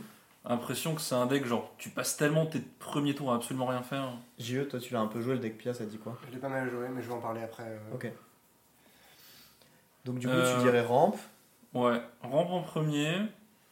Ouais, contrôle, contrôle, je le mettrais en troisième quand même. Ok. Dimir, je sais pas. C'est tellement le deck, qui... c'est le deck qui a genre 52%. Ouais, c'est Rakdos quoi. Ouais. Non, non, Rakdos, c'est c'était le deck qui a 60% et tu pouvais jouer que Rakdos. C'est pas non, du tout pareil. pas Rakdos de standard, je parle du Rakdos de pionnière. Oui, oui. Le John du, bah, John du Moderne, c'est Ah 40. ouais, le, le Rakdos du moderne, ça marche pas aussi. C'est aussi un deck à 60%. Non, non, oui, je- oui, si, si on part du Rakdos de pionnier, oui, ça marche. De, de John de, de moderne d'il y a 10 ans, euh, Ok, c'est exactement. ok, ok. Et euh, du coup, donc. euh, Après, j'aurais un deck secret que je mettrais plus haut, mais on va pas en parler. Non, on a dit qu'on n'en parlait pas ce soir. Ce sera pour euh, bah, soit. Spoiler alert, ce deck secret c'est de la merde, personne va jouer ça chez nous. Ah, c'est pas sûr. Je pense qu'Alexei va jouer ça. Enfin, c'est probable en il tout n'est cas. pas encore Je expliqué. suis, je suis pas sûr, je suis pas sûr. Je, je peux, je peux me, me résoudre à voir la vérité. et- Je pense que c'est un bon deck, hein. je sais pas si c'est le meilleur, mais je pense que c'est un bon deck. On pense que c'est un bon deck et on pense que d'autres gens, d'autres teams vont le trouver et que certaines de ces teams vont le jouer. Et en fait, ce dont on a pas mal peur, c'est qu'il y ait certaines de ces teams qui aient trouvé le deck, qui se disent que c'est quand même pas si mal et qui vont quand même se préparer un peu à l'affronter et suffisamment pour nous baiser. Voilà, en gros. du coup, vas-y, JE, Euh, ouais, toi alors, ton top 3 déjà je vais commencer par dire que je pense pas que Control dans le top 3 euh, pour la raison que le format il est trop diversifié en ce moment. Et je pense qu'il faut vraiment euh, avoir des nerfs d'acier pour se mettre un deck Control dans ce format-là. Genre, il y a des gens qui jouent Control, il y a des gens qui jouent Combo, plusieurs types de decks combo différents, on ne sait pas à quel point ils vont être représentés. Euh, il y a des agros très rapides, il y a plusieurs mid-range différents, donc tu peux même pas avoir un, un deck Control où tu focuses sur un mid-range particulier. Le mid-range parti- particulier qu'il faut jouer ne fait pas consensus encore. Donc voilà, ça m'a l'air très compliqué de, de jouer contrôle à ce Pro Tour. Il y a sûrement des gens qui vont le faire, mais à mon avis, ce sera pas dans le top 3 des, des plus joués. Quoi que dise euh, MTG Goldfish. euh, Monored, ça m'étonnerait aussi, mais j'ai un, biais, j'ai un peu un biais contre ce deck euh, parce qu'il n'a pas beaucoup changé depuis le format d'avant et je le méprisais dans le format d'avant, donc euh, c'est peut-être plus d'actualité. Moi, mon top 3, ce serait euh, Blue Black. Pour les raisons que j'ai données, je pense que c'est meilleur et en tout cas plus safe comme choix que Golgari. Ça n'a pas de gros trous. Euh, Pia. Je pense que Pia, c'est vraiment un bon deck. Euh, je ne l'ai pas encore beaucoup joué. Ça a des gros problèmes structurels contre Ramp, euh, comme l'a montré la série de tout à l'heure. Ouais. On a fait des séries pour tester les decks qu'on considère forts, mais qu'on n'a pas forcément l'intention de jouer pour savoir un peu comment la méta va se positionner. Yes. En revanche, à part contre Rank, je pense que c'est un deck qui est vraiment solide. Je ne l'ai pas trouvé très vulnérable ni au sweeper, ni à des cartes comme Duress. Euh, c'est un deck qui top deck très bien en fait, et qui refait vite du board à partir de rien du tout. Donc euh, pour décrire un peu à quoi il ressemble, en gros, c'est tu joues plein de impulse, donc des faits qui... euh, Bah, c'est vraiment le deck de pionnier en fait. C'est le- littéralement littéralement la même chose. hein. Ouais, donc tu joues beaucoup de cartes qui exilent ton top 2 et qui les jouent depuis l'exil, euh, donc ça fait du CA naturellement. Tu joues Pia qui fait des top tiers à chaque fois que tu joues une carte depuis l'exil, land compris. Et, euh, et autour de ça, tu as des removal, et après tu as des wedding announcements et des euh, virtue of loyalty, donc, euh, qui font pas mal de body en une carte. Donc voilà, c'est très résilient en interaction, c'est assez rapide. Euh, je pense que c'est un deck qui fera plutôt plaisir aux bons joueurs aussi, parce que bah, tu as le sentiment que ton deck il, il y a un flow quoi, entre tes mains, il, il fait des trucs, euh, il avance. euh. Et il y a vraiment ce côté où, genre, tu peux donner à l'impression à ton adversaire que tu es derrière et le one-shot. Oui. Ça, on l'a vu dans des games contre Golgari, justement, Ouais, où tu étais à 7 points de vie, lui il était à 14, t'avais deux top tiers, t'as fait machin, machin, machin, bim, je t'attaque pour 12, tu prends 2. On Golgari, Quoi souvent tu prends 12 points, genre de, de la 3-2 jouer tour 2, de, de glissade, de machin. euh, Tu, tu passes, tu passes toute ta vie à prendre les points. euh, pour, laisser ton board grossir. Et à un moment donné, tu fais une Virtue of Loyalty ou une Pia et une Vertu dans le même tour. Et là, d'un coup, tu as un board énorme, toutes les bêtes sont boostées et, euh, et ça passe plus jamais. Et Vertu dans le deck, ça déconne zéro. hein. Ouais. Genre à la fois comme trou dans la curve et euh, pour combler le trou dans ta curve et à la fois comme finisher de haute curve, c'est vraiment euh, Ouais. ça rigole pas. Et, l'autre- et du coup, l'autre grosse force de ce deck, c'est qu'il n'y a pas beaucoup de sweepers dans le format. Euh, Il y a quasiment aucun sweeper noir. Ils sont tous mauvais, les sweepers Ils sont noirs. tous blancs les bons sweepers. Ouais, les bons sweepers sont blancs et, les- et tous les decks blancs veulent pas jouer des sweepers pour des raisons euh, de structure quoi. Euh, et comme je pense que le contrôle sera pas très joué, bah, mécaniquement je pense que Pia c'est un choix qui est, qui est solide. Et j'ai pas vraiment de troisième par contre dans mon top 3. Je, je pourrais mettre Ramp, je pourrais mettre Mono Red, mais il n'y a aucun troisième qui me. Enfin, il y a des decks qui me plaisent bien qu'on n'a pas mentionné et qu'on va pas mentionner, Ouais, mais à mon avis ils seront pas très joués. ouais, je pense pas non plus. Euh, C'est le tribal rack dont tu veux parler Incroyable. Tu sais que, genre, quand j'ai commencé à regarder les cartes, ça m'a fait un peu de l'œil. J'ai monté le deck et je me suis rendu compte que t'avais un deck de 30 cartes et qu'il en manquait 10, quoi. et tu fais, ah, dommage. Non, mais même les 30 Ex- cartes, elles non, sont pas bonnes. Je non. sais que c'est pas suffisant, mais tu sais, c'était un peu mon cœur de- d'enfant, tu vois, de dire que tu peux jouer Tribal Ra, quoi. Mais ce serait quoi les meilleures cartes? Bah, t'as la 3-3 qui est jouée dans Golgari, là, qui est ok, tu vois, qui pond des tokens. Est-ce que c'est vraiment ok Elle est ok. Elle est pas bien, tu vois. elle Je est pense que t'as environ genre 3 et 4 drops à 3 en noir qui sont meilleurs. T'as la 3-2 pour 2 qui peut pas bloquer, qui pond des tokens quand t'es meurs. Oui. Tu vois, c'est ok, c'est y a pareil, pas- le, le ringwall rouge est pas bon dans le format, c'est que des trucs blancs ou noirs, du coup ça n'a pas d'intérêt. C'est un peu comme les ferries en fait, les rats. euh, Ouais, exactement. Les Ah, bêtes per- sont mauvaises. euh. Personne n'a mentionné ce deck fait là qui a un peu parlé de lui. Bah, on l'a testé un peu. Ouais, on a un peu testé Ferries. C'est un peu middle, quoi. Moi j'aimais. Enfin, je trouvais pas le deck injouable, je le trouve toujours pas injouable. S'il y a beaucoup de rampes et de combos, je pense que c'est un metagame call intéressant. Euh, les spells sont très forts, les créatures sont nulles, pour résumer. Euh, donc, euh, Les, le- sports sont, les spells sont vraiment très forts. Ouais. Bah, c'est ça la contrepartie, t'es obligé Ouais. de jouer des trucs, des, des créatures nulles à chier et avoir des spells genre super forts. Mais ce qui est drôle, c'est que le Magic récent, c'est très souvent l'inverse. C'est-à-dire que t'as des Oui. très bonnes bêtes et des spells qui puent la Enfin, c'est basiquement genre qu'on pourrait appeler sur Lorwyn genre tri- tribal spell, mais c'est ce qui Mais existe en plus. fait, c'est- mais- c'est même plus vieux que ça. Genre, le- les derniers souvenirs que j'ai de formats où les spells étaient aussi plus puissants que tes bêtes, dans un deck en tout cas, c'est des formats qui remontent aux années 2000, quoi. C'est vraiment genre Oui, hyper vieux, c'est tu vois. c'est vraiment le shift qui a été fait à Magic à partir de Carnage Légion, notamment Légion qui était une édition où il y avait que des créatures. Pour ceux qui ne les connaissent pas, mais quand, tu- en fait, quand tu prends les cartes défensives, les cartes Staple du Legacy, c'est Force of Will, Retour au pays, Lightning Bolt, euh, et les, les, les staples agressifs de Legacy, c'est euh, Dragon Ray Chandler, Murktide Regent, Death Shadow. Mais là, tu vois, t'as deux mana Euh, counter spell, un mana moins 3 moins 3 où tu peux le pumper. Enfin, c'est vraiment des bons spells. Un mana discard. Ouais. Enfin, genre, c'est solide, quoi. Mais du coup, ça crée des games. En fait, ça crée des textures de games bizarres dont on n'a pas trop l'habitude aujourd'hui, euh, qui se jouent à l'attrition en fait. Genre les cartes, elles trade beaucoup, Mm. parce que toutes tes cartes trade de manière super efficiente. Et le problème de Ferris dans ce, à ce jeu-là, c'est que t'as pas beaucoup de mécanismes de value en fait. Ouais. Euh, tu te deck pas très bien, t'as pas de manland. Euh, donc voilà, ça c'est un peu un problème structurel du deck. euh. T'as beau jouer des geeks même à la place de tes ferries, ça suffit pas. Ouais, bah du coup, Geeks c'est vraiment important, même si c'est pas une ferry, parce que ça te fait un card flow un peu. Euh, et il y a des games contre Monored que j'ai gagné grâce à Gix, euh, étonnamment, euh, Ouais. en piochant 3-4 cartes avec, j'en ai vraiment besoin quoi. Mais, mais ouais, il y a quand même ce petit problème là qui fait que je je submitterai pas à Ferries à Ok. ce championnat du monde. Malheureusement. Ok. Donc, c'est déjà une belle overview du format. Ouais. Est-ce qu'il y a des trucs que vous avez envie d'ajouter sur ce format? Des petits, je sais pas, des commentaires euh, Genre, typiquement, tu vois, le système de rotation du format standard, il a changé il y a pas longtemps.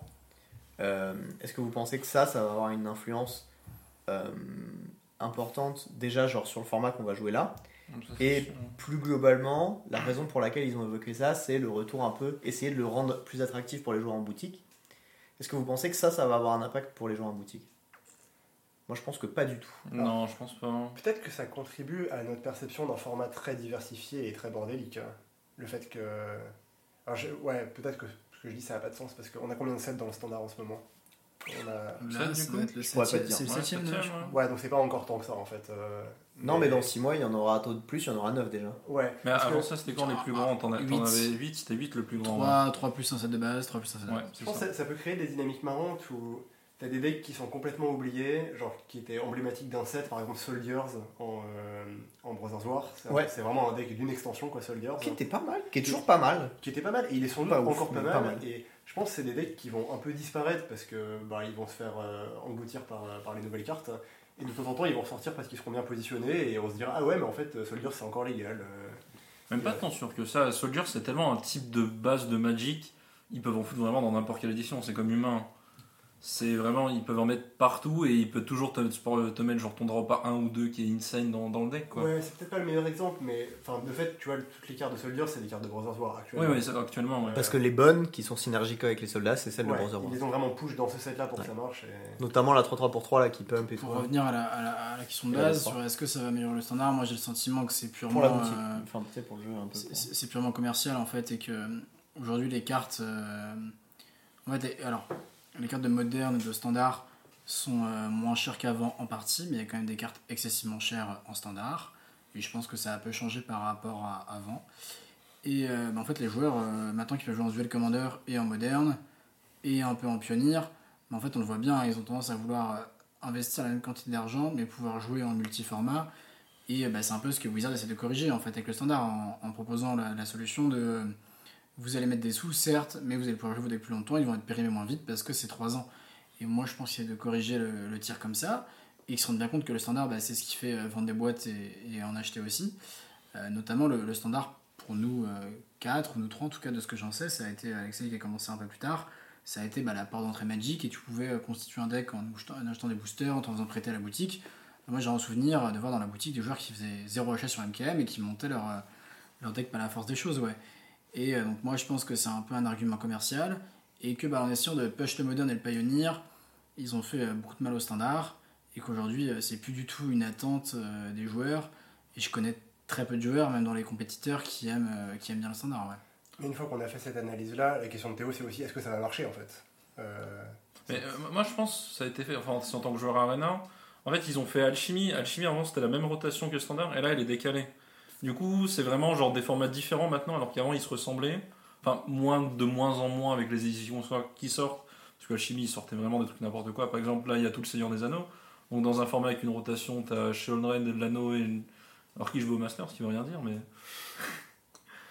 C'était aussi une des raisons, parce que le standard reste de loin le plus joué sur Arena. Et c'est même pas proche, en papier, il y a presque plus personne. Et je Ouais, pense aussi. Sur euh, Arena, c'est pas aussi parce qu'il y a que ça comme. En fait, le seul format qui, qui fait la transverse entre le papier et Arena, c'est le standard.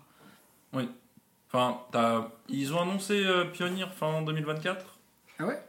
C'est quand même marrant qu'ils aient créé des formats Arena Only, à savoir historique et alchimie, et que finalement le standard soit un peu en train de devenir un format Arena Only, en tout cas. C'est ça, ouais, Ouais. c'est marrant.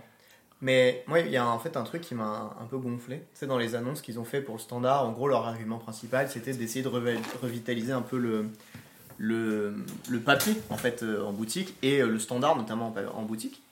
Et euh, le problème, c'est qu'en fait, Wizard a tellement euh, détruit les apports qu'ils donnaient au shop pour favoriser euh, ce genre de tournoi, genre tu sais les questions de game day où tu avais des tapis, Mhm. des boîtes, des machins à gagner avant que t'as plus. Et ça, c'était des lots qui étaient en partie donnés par Wizard. Et maintenant, tu vois, il y a genre l'histoire de la Collected Company ou de la Wormcoin, je sais pas, stampée par la boutique sur certains shops, etc. Mais c'est quand même genre très minime et très ponctuel, quoi. Ouais. Avant ça, tous les mois, il y avait un store championship avec un tapis à gagner, avec des boosters, etc. Ouais, était- qui était pas cher et euh, qui était euh, bah, très rewardant pour les joueurs. Et tout ça, ça a disparu parce que bah, l'apport de Wizard Mais- dans les shops, il a disparu avec, en fait. Mais il existe encore, par exemple, là je, je me rappelle cet été, le Game Day, tu gagnes un Thermoglyph qui valait vient 70 balles. Oui, mais tu gagnais une carte. Avant, tu gagnais un tapis, tu gagnais des boosters, Mhm. tu gagnais des cartes promo. Tu vois, il y avait tout ça qui Ouais, y avait, non, je suis d'accord, il y avait- beaucoup plus de choses avant. Mais le, le Game Day est pas perdu, mais c'est juste qu'en fait maintenant le Game Day, je pense que la plupart des shops ils le font en, en limité ou en autre format en fait, et pas en Bah standard ouais. parce que littéralement plus personne joue standard. Mais je pense aussi c'est parce que le standard, comme euh, avait dit Thomas, à, à l'époque c'était plus pour les visé pour les casuals, mais maintenant euh, le, le format casual c'est clairement pour le commandeur et de loin. C'est Oui. le format le plus joué maintenant. Clairement. C'est même pas proche. C'est le compétitif. Enfin, il devient pas secondaire, mais le commandeur l'a dépassé. Ça, c'est un fait. Ok. Euh, Est-ce qu'il y a d'autres trucs que vous aimeriez parler sur euh, bah, les Worlds, les standards, euh, le format? Ah si, il y a un truc qui m'a un peu gonflé moi. On a appris il y a genre hier que il allait, on allait en chier en gros si on prenait des Uber sur l'event. Oui. Parce qu'en fait, a priori, ils viennent de se rendre compte qu'il y avait un GP de Formule 1 et un espèce de gros concert euh, le même euh, week-end que là on est pour les Worlds. Et du coup, ils nous ont droppé un message en mode Ouais, euh, prévoyez 30 à 40 minutes de plus pour vos trajets en bagnole parce que ça va être le bordel. Et t'es en mode Mais ces infos, en fait, vous les avez depuis longtemps. Genre, un GP, c'est un GP de Formule 1, c'est pas déclaré la veille. Et genre, vous pouviez pas faire des recherches et prévenir les gens avant qu'ils prennent leur logement pour faire en sorte de s'adapter. Parce que du coup, nous, ce qu'on a fait, c'est qu'on a pris un logement qui était un peu loin et on s'est dit, c'est pas grave, on, prend- on fera deux trajets en Uber, euh, enfin, on commandera deux Uber tous les, tous les jours et ce sera tranquille. Parce qu'on a que 20 minutes de bagnole et que c'est les US. Et on est un peu dans le fion. Voilà, ça, ça m'a un peu Je saoulé. te, je te trouve un peu, un peu rude sur ce point parce que c'est pas pour me faire l'avocat du diable, mais, C'est que de Wizard, t'inquiète. mais, mais je pense que. Mais je pense que. un- Grand Prix en Formule 1, euh, tel que soit son influence, c'est difficile de savoir si toutes les places vont être vendues parce que c'est extrêmement cher et euh, qu'il y a aussi des- il y a, il y a plein d'autres facteurs tierces. Et je trouve qu'ils ont été quand même assez euh, convenient et euh, précautionneux sur l'aspect pratique des choses. Ils nous ont quand même vraiment bien informés. Alors, je suis pas d'accord Ouais, du je- tout, ça. En fait, je pense surtout que 30-40 minutes, c'est parce qu'il prévoit extrêmement large. Et, euh, Et que Peut-être. oui, ça va pas être. euh, Mais en fait, le truc, c'est que ça te met une pression aussi, tu vois. Oui, oui. Genre, moi, j'ai pas envie de me dire, il va que falloir que je prévoie une heure avant le matin des Worlds. Est-ce que c'est fondamentalement différent de prévoir 20 minutes ou ou 40, tu vois? Bah ouais, grave. Parce qu'en fait, le truc, c'est que c'est un- une recommandation. Et ils te disent, ouais, bah moi j'aurais. Si je me pointe et qu'il y a des problèmes, genre les Uber sont pas disponibles parce qu'il y a trop de gens qui en commandent, que machin, que truc, qu'il y a des embouteillages, j'en sais rien, tu vois, je connais pas Vegas. Si jamais moi j'ai un problème le matin et qu'on a tous un problème le matin, et qu'on galère à venir au stade de l'event et qu'on est 6 à pas se pointer au premier draft, on va se faire disqualifier. Je pense pas. Tu, tu connais pas Vegas, Théo? C'est pas toi qui as gagné un GP là-bas? J'ai pas gagné. Je pense, pas- je- je pense vraiment que ce serait une extrêmement mauvaise publicité. Si tu arrives à leur montrer que tu as pris un Uber genre à 7h20 pour arriver à 8h et que tu as un screenshot de l'heure à laquelle tu l'as commandé et que tu es plusieurs dans la voiture et tu arrives en retard, je serais très surpris qu'ils en se draft sans doute d'une part Soit. et je serais très surpris qu'on se fasse disqualifier pour ça. Mais en fait, ça n'empêche que, genre, il y a une possibilité que ce soit le cas. Et imagine, toi, ça t'arrive, dans quel état est-ce que tu vas arriver pour ton premier draft au World, tu vois? Parce que j'ai pas du numéro 1. Bah ouais. En fait, t'auras pas drafté. Genre, à partir du moment où t'as pas participé au draft, t'es complètement baisé. Hein. Ah oui, non, j'ai pas, je suis pas, mais j'ai pas participé du tout, ça, tu veux dire? Ouais. J'ai juste mes rondes de construire à faire. Bah, je serais extrêmement mécontent, mais je pense qu'ils sont. Genre, Non mais en fait je pense pas qu'une situation, à part je me lève pas ou euh, genre j'ai un accident grave, et bah du coup là ce sera très que secondaire de pas jouer une partie, je ne vois pas de monde où je prendre un taxi à l'heure euh, prévue, et euh, si mon taxi il a genre euh, euh, 1000 ans de delay ou qu'il y a un problème, je pense vraiment qu'ils vont être arrangeants pour me permettre de participer ou me donner de l'argent euh, qui... Enfin je... Ouais, Même s'il te donne de l'argent, ça te satisfera pas. Bah, bien sûr. Mais, mais, mais je me dirais que si ça m'arrive parce qu'il y, a y a, je sais pas, il y a- il y a une merde infâme ou. Mais en tout cas, je pense que si j'ai une de retard parce que c'est la faute du taxi que je l'ai pris à une heure raisonnable et que je peux la retrouver, je ne vois pas Ah pourquoi ouais, je de toute façon, je, je pense qu'on part, on part dans des scénarios vraiment hypothétiques parce que si toi t'es en retard à ce point à cause du trafic, tu seras pas tout seul. En fait, il y aura plein de monde dans le même cas et ils seront forcés de. C'est possible, mais après, tu sais, il suffit que ce soit une embouchure de Vegas ou qu'on soit les seuls à avoir pris ce truc-là. Enfin, on n'est pas tant que ça, tu vois. On est Ouais, que non, 100. mais il y aura aussi des gens qui, qui éviteront plus loin euh, que nous. de- Mmh. Ce que, ce que tu nous as pas dit, c'est qu'on allait camper devant la salle la veille pour être sûr. Non, mais tu vois, genre, j'aurais eu cette info-là. Genre, le BNB, euh, on aurait soit pris un truc plus cher, plus proche, soit genre un hôtel vraiment plus cher, et au moins je me serais pas posé la question, tu vois. Moi, en tout cas, c'est ce que j'aurais fait, si je l'avais su Ah avant. ouais, je sais pas, je pense que ça va bien se passer et qu'ils sont extrêmement euh, précautionneux justement euh, pour éviter ça, mais que. euh, Moi, J'espère que c'est un non-sujet en tout cas. Bah, j'espère aussi, je mais pense bon. vraiment que c'est un point de détail. Je trouve ça pas dingo. Et euh, les autres trucs, genre, euh, typiquement, tu vois, genre, euh, moi j'y vais, avec, euh, j'y vais avec ma copine à Vegas.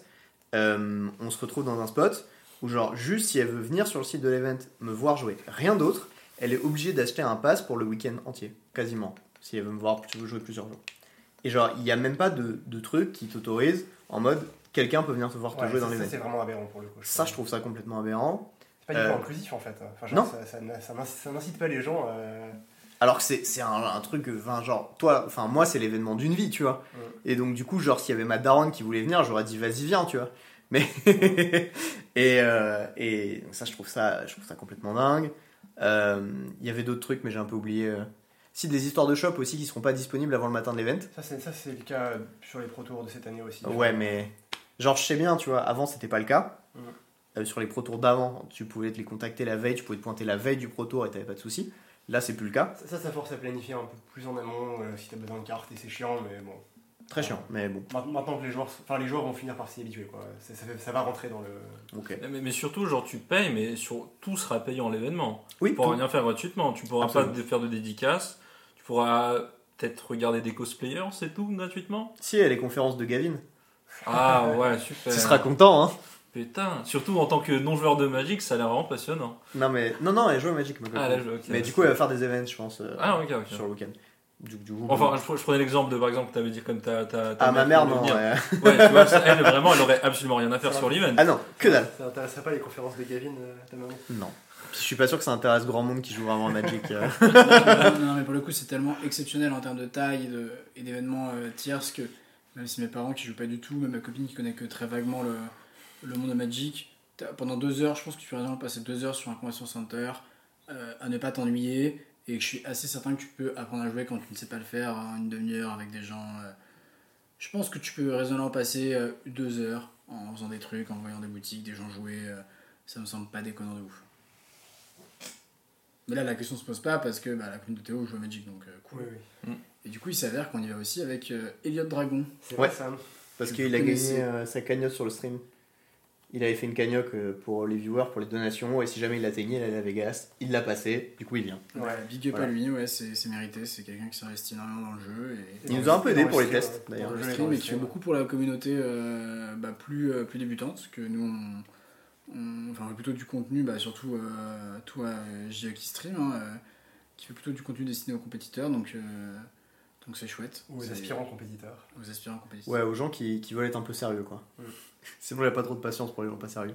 c'est pas, une- c'est une- une question de sérieux en fait Je c'est te une question de- du temps que tu peux allouer à Magic. hein, euh, moi, je pense que j'en serais pas là, euh, entre guillemets, euh, si j'avais pas eu des moments dans ma vie où euh, j'avais genre beaucoup de temps euh, à la fac pour ne pas la citer. Je, suis- je suis pas sûr que j'aurais atteint un, un niveau de jeu satisfaisant, ouais.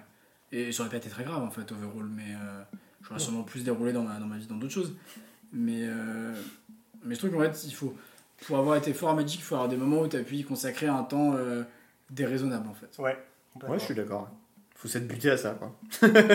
Ce qu'on a fait pendant longtemps avec Magic Core tous les deux, et même après. Toi, plus que moi d'ailleurs. Et euh, Passer du temps déraisonnable à Magic Corporation. écoute, on a tous fait nos erreurs de jeunesse.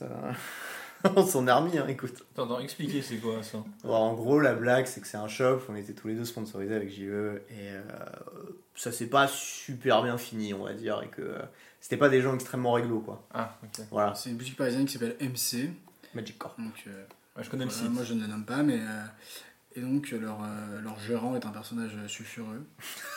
Et, Ouais, j'aurais- J'aurais dit odieux, c'est marrant. Ouais, c'est fou, hein, moi aussi. ouais, ouais, bah, en tout cas, c'est quelqu'un dont.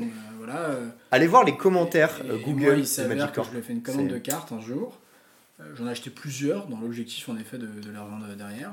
Mais j'ai vérifié bien avant que c'était autorisé ou pas et, et c'était le cas. Et quand du coup moi j'ai contacté les employés m'ont dit que c'était pas possible, moi j'ai dit bah écoutez mettez-moi en relation avec le gérant. Et le gérant m'a envoyé un mail d'insulte pour me dire qu'il n'enverrait pas les cartes Voilà. en me disant parle-en sur les réseaux sociaux si tu veux, vas-y. Donc c'est ce que j'ai fait euh, en disant que Et c'était après un beau screen du mail. Et, euh, et voilà. Et, et donc en fait, bah, il y a plein d'avis négatifs sur sa boutique, mais indépendamment de mon histoire, en fait. euh, et en fait, tu te rends compte qu'il bah, y a plein de joueurs qui ont vécu plein d'expériences de, de merde dans cette boutique. Mais ce qui est très Et, drôle, et c'est n'y le a, gérant leur répond en fait, mais Il y il a- répond pas du tout de façon professionnelle. il y a pas que des expériences négatives, c'est que sous les commentaires d'expériences négatives, il y a le gérant qui les insulte. C'est genre, Ça, c'est beau ça. C'est vraiment assez exceptionnel. Ouais. C'est- c'est assez- mais, mais- mais elle a quoi de bien cette boutique? Parce que le- les prix sur le site sont deux bah, fois plus haut que Elle, MKM. est- elle est plus très bien elle est très bien référencée Voilà, sur Google. Ouais, ça Ouais. c'est vrai ça. et encore, c'est plus trop le cas maintenant. C'était beaucoup mieux avant.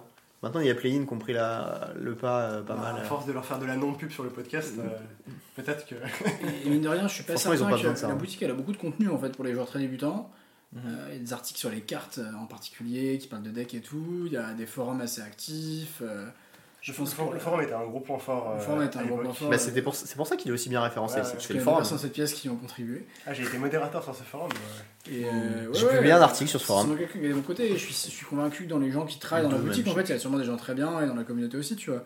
Mais euh, bon, voilà, c'est un peu, euh, un peu mis dans l'obscurité à, à cause de, de certaines personnes et, et c'est un peu dommage. Ouais. Ouais, il y a des petites pépites en région parisienne. T'inquiète. il y a peut-être pas ça à Genève, mais Après, heureusement, il y a aussi beaucoup de boutiques Ouais. différentes en région Ouais. parisienne. le sponsor d'ailleurs qui est euh, raté. Là. Non, ok. Euh, Est-ce qu'il y a des trucs que vous aimeriez ajouter euh, sur cet épisode un peu? Parce que bon, on a un peu fait le tour des trucs qu'on est en mesure de dire. Si, si, alors, sachez un truc que si jamais on joue le deck qu'on a un peu l'intention de jouer, c'est une dinguerie. Voilà. Quand même, voilà, ça, ça faut le dire. Ouais, il y, a- il y a deux decks secrets dont on n'a pas parlé. Enfin, Moi, je considère ça comme deux decks secrets. Ouais, mais c'est qui- deux versions du même, c'est ça? Non, il y en a un qui est vraiment secret et c'est trop stylé si on le joue et je suis très heureux. J'en un- doute, j'en doute, mais. Il y en a un que j'ai plus de chances de jouer et qui est moins stylé. Mais il y aurait un petit côté amusant si je finissais par jouer ça aussi. Il rentrerait dans la catégorie du point plein. C'est tout ce qu'on pourra dire, je crois. C'est vrai, c'est vrai. Ah, il y a un petit euh, gossip euh, du MTG, euh, MTG World. Il y a Sam Rolf Lucas Ah euh, qui ne peut pas au World parce que son visa lui a été refusé. C'est la deuxième fois que ça arrive. C'est un anglais, c'est la deuxième fois que ça arrive, il ne dit pas pourquoi explicitement. Donc on imagine que c'est pour des raisons euh, de. Il a eu un. En fait, je fais vraiment des spéculations, j'en sais rien et je ne veux pas euh, affirmer des choses dont je n'ai aucune connaissance et je vous invite à faire de même. Mais. Euh, À pas aller lui dire qu'on a dit ça, notamment. hein. Non, non, mais ça, ça me pose pas de problème parce que euh, moi, je sais pas, ce je sais pas ce qu'il a fait, je sais sait pas pas. s'il est. il est très sympa. je sais pas s'il a été condamné pour quelque chose entre guillemets de répréhensible ou juste euh, genre des chats s'il est pris trop tard. Mais comme disait Théo, c'est la première fois que ça arrive. Alors, Donc il s'est pas pris trop tard parce que ma copine a fait le visa Lesta il y a genre deux jours, elle a eu sa réponse hier et c'était validé. Genre, c'est va c'est très 24 vite. heures. Alors ça, c'est ça, c'est dépendant. Ça, c'est alors, dans la plupart des cas, ça se passe comme ça. Mais alors, je sais qu'il y a vraiment des délais très différents de l'ESTA euh, pour plein de personnes différentes.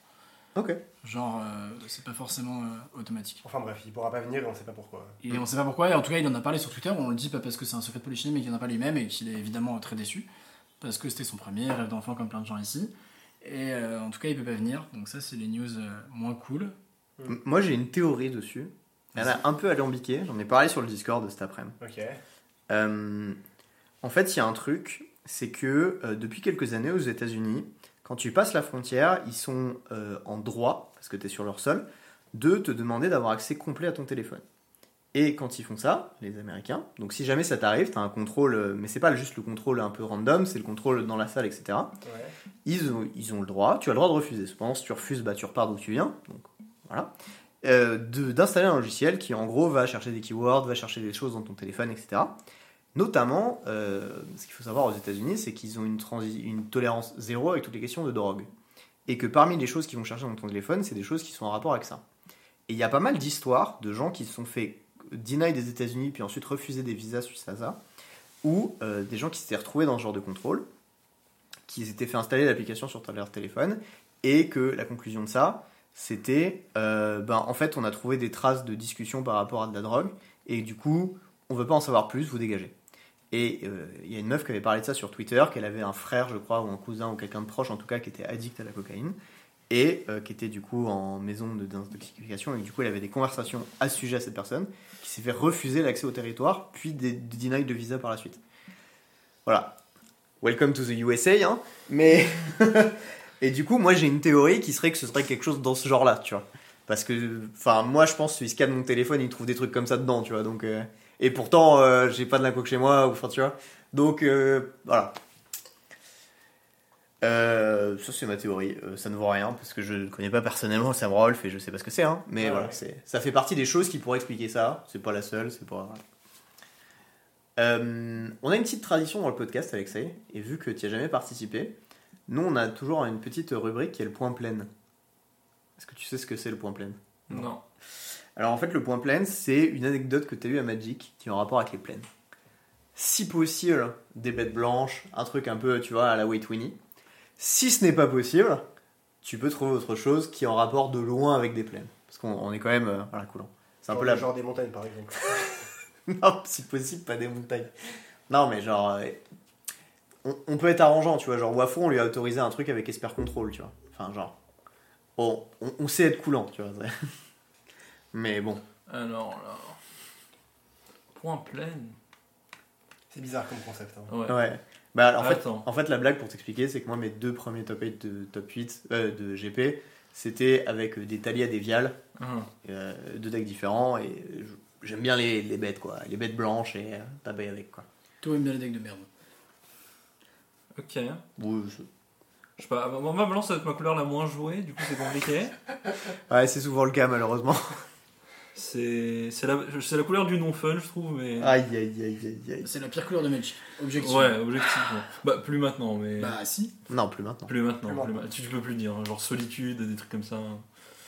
C'était le cas il y a quelques années, ça c'est vrai. ouais. Esper Sentinelle. Bonne Oui, carte. enfin, C'est le rouge du coup Je sais pas ce que c'est. Genre j'aurais dit noir vert. avant Bowmaster. Vert rouge, mais. Ah non, non. Euh. Ouais, vert rouge, j'aurais dit. J'aime bien le fait que ce Non, soit un où on parle d'autres couleurs. Je sais pas. Attends, je peux dire. Ouais, j'ai- un deck commandeur multi que j'aime bien. C'est Zedrou. Et du coup, tu peux jouer Transcendance et la passer à l'autre. C'est quoi transcendance? Transcendance, c'est une carte de merde. Pour 6 mana, si t'es. quand- euh, donc c'est un effet statique. Quand t'es à au-dessus de 20 points de vie, tu perds la game. Mais du coup, quand tu prends des dégâts, à la place, tu gagnes 2 points de vie. Et du coup, avec Zedrou, le Zedrou, c'est. T'as 40 points de vie en multi. Ouais, en multi, t'as 40 points de vie. D'accord. Du coup, en Zedrou, c'est une chèvre qui, pour 3 mana en Jeskai, tu donnes le, le contrôle. euh, Et tu pioches par permanent tes adversaires contrôle qui Ouais. sont à toi. Et tu joues pas Illusion de grandeur? Aussi, ouais, ça c'est Ah, très drôle. C'est très quoi cette merde Illusion de grandeur, c'est pour 4 un enchant. Quand elle arrive, tu gagnes 20 et quand elle quitte, tu perds 20. et du coup, ça a un non-keep cumulatif de 2. Du coup, le but c'est de la donner. Très bien. Et bref, Transcendance, c'est c'est la combo, c'est avec Zedrou, tu la donnes à tout le monde et tout le monde meurt. Voilà. Je vois. Il y a une carte aussi qui fait une espèce de Blood Moon Et ça fait piocher aussi, Zedrou. asymétrique, Ouais, tous les c'est terrains font du blanc. Mais c'est un truc giga. Ouais, mais ça, ça marche plus parce que ils ont changé la règle de commandeur. en- Ah ouais, t'as étudié, le- t'as étudié le projet. Ouais, je, je, je joue pas mal multi il y a longtemps. Tu joues toujours en multi? Des FNM avec, Aïe, avec des aïe, Bah, aïe. vraiment, la, la communauté à Genève, euh, c'est pas. Enfin, c'est c'est même pas à Genève, c'est c'est à la boutique de Saint-Genis. Je pense, plus qu'il y a- pense pas qu'il y a des gens qui m'écoutent de Saint-Genis, mais. Bah écoute, big up à eux. hein. Ouais, On big sait up à jamais. eux. Mais là-bas, ça fait du commandeur, ils aiment bien ça. Du coup, ton chef préféré, c'est Zedrou. Ouais, La chèvre. la chèvre. Enfin, c'est Très un minotaure, mais c'est Euh, une chèvre. chèvre, ouais. Il a un peu une gueule Non, de c'est chèvre. c'est un minotaure, mais c'est clairement une chèvre. hein. Ouais. Tu sais, c'est les chèvres euh, dans les trucs qui sont dans les alpages de hauteur, mais pas en Europe, euh, plutôt genre en, en Asie. Ouais. Ils ont des cornes un peu, euh, tu sais, euh, comme ça, un peu particulières. Tu sais que j'avais acheté le préco Zedru Ouais, moi aussi. euh, au tout début. Ah, voilà, on a des connaisseurs. Ouais. Moi, Voilà, j'ai- on, moi, j'ai on déconné, j'ai on acheté me le trash préco talk, mais on a des connaisseurs dans ici. Moi, j'avais acheté le préco Kalia. Et euh, j'ai découvert qu'il y avait un shop américain qui l'avait, qui vendait ça 500 balles sur le Pro Tour. Et moi, j'ai toujours la boîte et tout.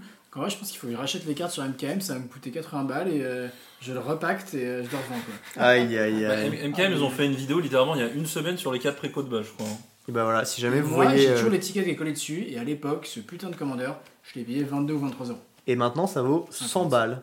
Ouais, Ceux de Lord of the Rings, je crois, ils valent plus que 100 balles, même 400 les 4, un truc comme ça. Enfin, je sais plus, des prix aberrants. Euh, tout ça pour dire, si jamais vous voyez euh, Thomas vendre un préco euh, Zedru sur MKM, méfiez-vous. hein. Non, euh, Kalia. Kalia. Bah, Zedru, méfiez- méfiez-vous encore plus. parce Mais non, mais, je vais dire que, que voilà, il est complet et tout, mais qu'il a été ouvert. Enfin, je vais pas le mettre de la fausse colle euh, pour maquiller le truc, quoi. Enfin, euh, La fausse colle. Tu, prends la colle des boosters, tu la lèches là. Quel enfer. Euh, ok, on a toujours une petite partie du coup en fin d'épisode aussi, qui est pour euh, les sujets qui sont pas liés à Magic, qui est des, petits trucs un peu ouverts, des choses où on parle de, choses et d'autres, de, de la vie, de films qu'on a vus, de d'expositions, euh, de livres, de ce que tu veux. Euh, voilà. Donc euh, je vais te laisser y réfléchir, comme ça t'as le temps de t'y préparer. J'y ai à l'habitude, donc... euh, Ah non, c'est moi qui commence. Ah moi, bah ouais. Moi, j'ai rien à dire. Mais non, jure, t'as forcément des petits trucs à dire. Non, vraiment, j'ai rien à dire là. Bon, d'accord. Euh, Thomas, est-ce que tu aurais un petit sujet euh, la minute culture que j'ai envie d'aborder. Ouais. Euh, Est-ce que toi t'en as un? Parce que j'ai des choses, mais pour préciser ma pensée. Est-ce que toi t'en as un là qui te vient tout de suite? Euh, ouais, je vais parler de bouffe. Euh, Parce que du coup, j'ai cuisiné euh, bah, essentiellement pour eux deux. Thomas, il a pas bouffé avec nous, je crois. Non. Pour 3 du coup. Euh, ouais, pour moi et, et eux deux, effectivement, parce que je, me, je mangeais avec eux. Euh, et j'ai testé un truc il y a pas longtemps que j'ai, enfin, que j'ai testé juste pour JE parce que j'avais un peu zappé Alexei, d'ailleurs, encore désolé. Euh, mais il était en retard, enfin, son vol avait du retard. Bref, un- toute une histoire. Il est arrivé vers 13h et on avait faim. Euh, j'ai fait un petit pesto euh, maison euh, avec du coup basilic, huile d'olive, parmesan, etc. Et, et je l'ai un peu raté parce qu'il y avait un peu trop de matière grasse dedans. Ce qui était du coup un peu dommage. Bon, après, ça va, c'était l'huile d'olive, c'était pas non plus des trucs pas sains ou quoi. Mais c'était quand même très bon. Et du coup, je me suis dit que demain midi, j'allais essayer de le le refaire, mais du coup, proprement, sans, sans l'excès de gras. Et euh, non, j'avais pas mis de pignon de pain. Je l'avais fait juste euh, parmesan, basilic, huile d'olive, euh, sel, poivre, et, euh, voilà, vraiment la version classique avec un peu d'eau de cuisson des pâtes. Et, c'était vraiment pas mal. Donc voilà, je vais, refaire ça demain. Et j'ai fait un gigot de 7 heures aussi, qui était, qui était vraiment pas mal, j'étais très content. Et petite technique pour finir les restes, si jamais vous avez du rap de gigot de 7 heures et que bah, vous avez quelques morphales à la maison et que ben il y a plus de. On, on dirait pas, hein, mais le plus gros morphale c'est lui là-bas. hein. Ouais. C'est bien possible. On dirait pas, hein, mais faut Ça donne, ça donne faim le jeu Magic aussi. Et, euh, et en fait, euh, petite technique du coup, c'est que tu, tu te fais des pâtes, tu mets ça dans le reste de ton gigot de setter avec euh, bah, le reste de la sauce qui était du vin blanc, de l'eau, du gras, de la viande, etc., tes légumes. Tu, euh, avant ça, tu filoches un peu ta viande et euh, bah, tu, tu mélanges tes pâtes avec un poil de parmesan et un poil de crème et c'est vraiment pas mal. Voilà, c'est tout. C'est un peu de, de, de cuisine à, partager. Euh, du coup, moi j'ai réfléchi à quelque chose. Je vais pas vous parler de, de livres ou de films, si on a vu quelques-uns récemment.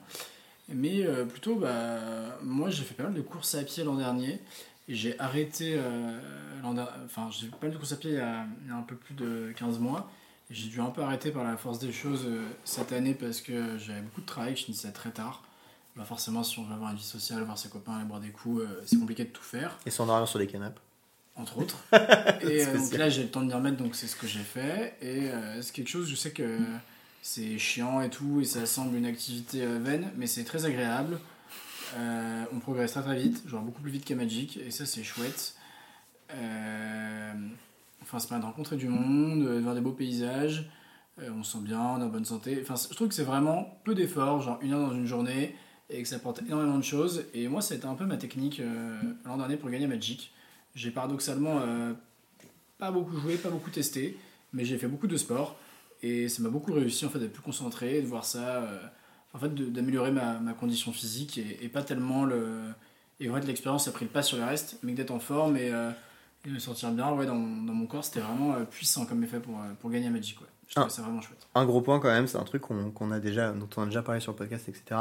Effectivement, ça peut être euh, un, un bon truc de moins jouer, etc. Mais il faut quand même déjà avoir un niveau qui est conséquent avant de pouvoir se permettre ce genre de choses. Sinon, ça va pas t'aider tant que ça, au final, je pense. Voilà, c'est tout. Ouais, non, bah, bien sûr. Je Ouais, savais si que vous êtes nul, allez pas courir, restez dans votre chambre. euh. Continuez à jouer à Magic. Vous êtes punis, de toute façon, voilà. Du coup, vas-y, Alexei, est-ce que tu as une petite idée qui t'est venue? Alors moi, bon, c'est c'est un jeu, c'est Baldur's Gate. Il y a probablement beaucoup de gens qui ont joué Ouais. euh, dans le chat. C'est, je trouve vraiment le jeu fantastique. Je l'ai je l'ai plié en deux semaines vu que je suis basiquement en vacances. Les fins d'études, la spéciale. Ouais, voilà. Et qu'est-ce que t'as fait comme, euh, comme run? T'as fait un truc un peu classique un Ouais, truc- ouais, un putain de truc classique. J'ai joué euh, une euh, Draw Ranger, donc un elfe noir pour ceux qui connaissent pas trop D&D. Ok. C'est vraiment, c'est un jeu incroyable. Je vous le recommande grandement. Il vaut les 60 euros sur Steam, qui vaut, je crois. Ouais. C'est, c'est 100 heures de gameplay vraiment incroyable. C'est cinématique, l'histoire est bien. Allez-y, Foncé, ok. c'est Moi, je me le garde pour euh, le mois d'octobre, là, tu vois. J'attends.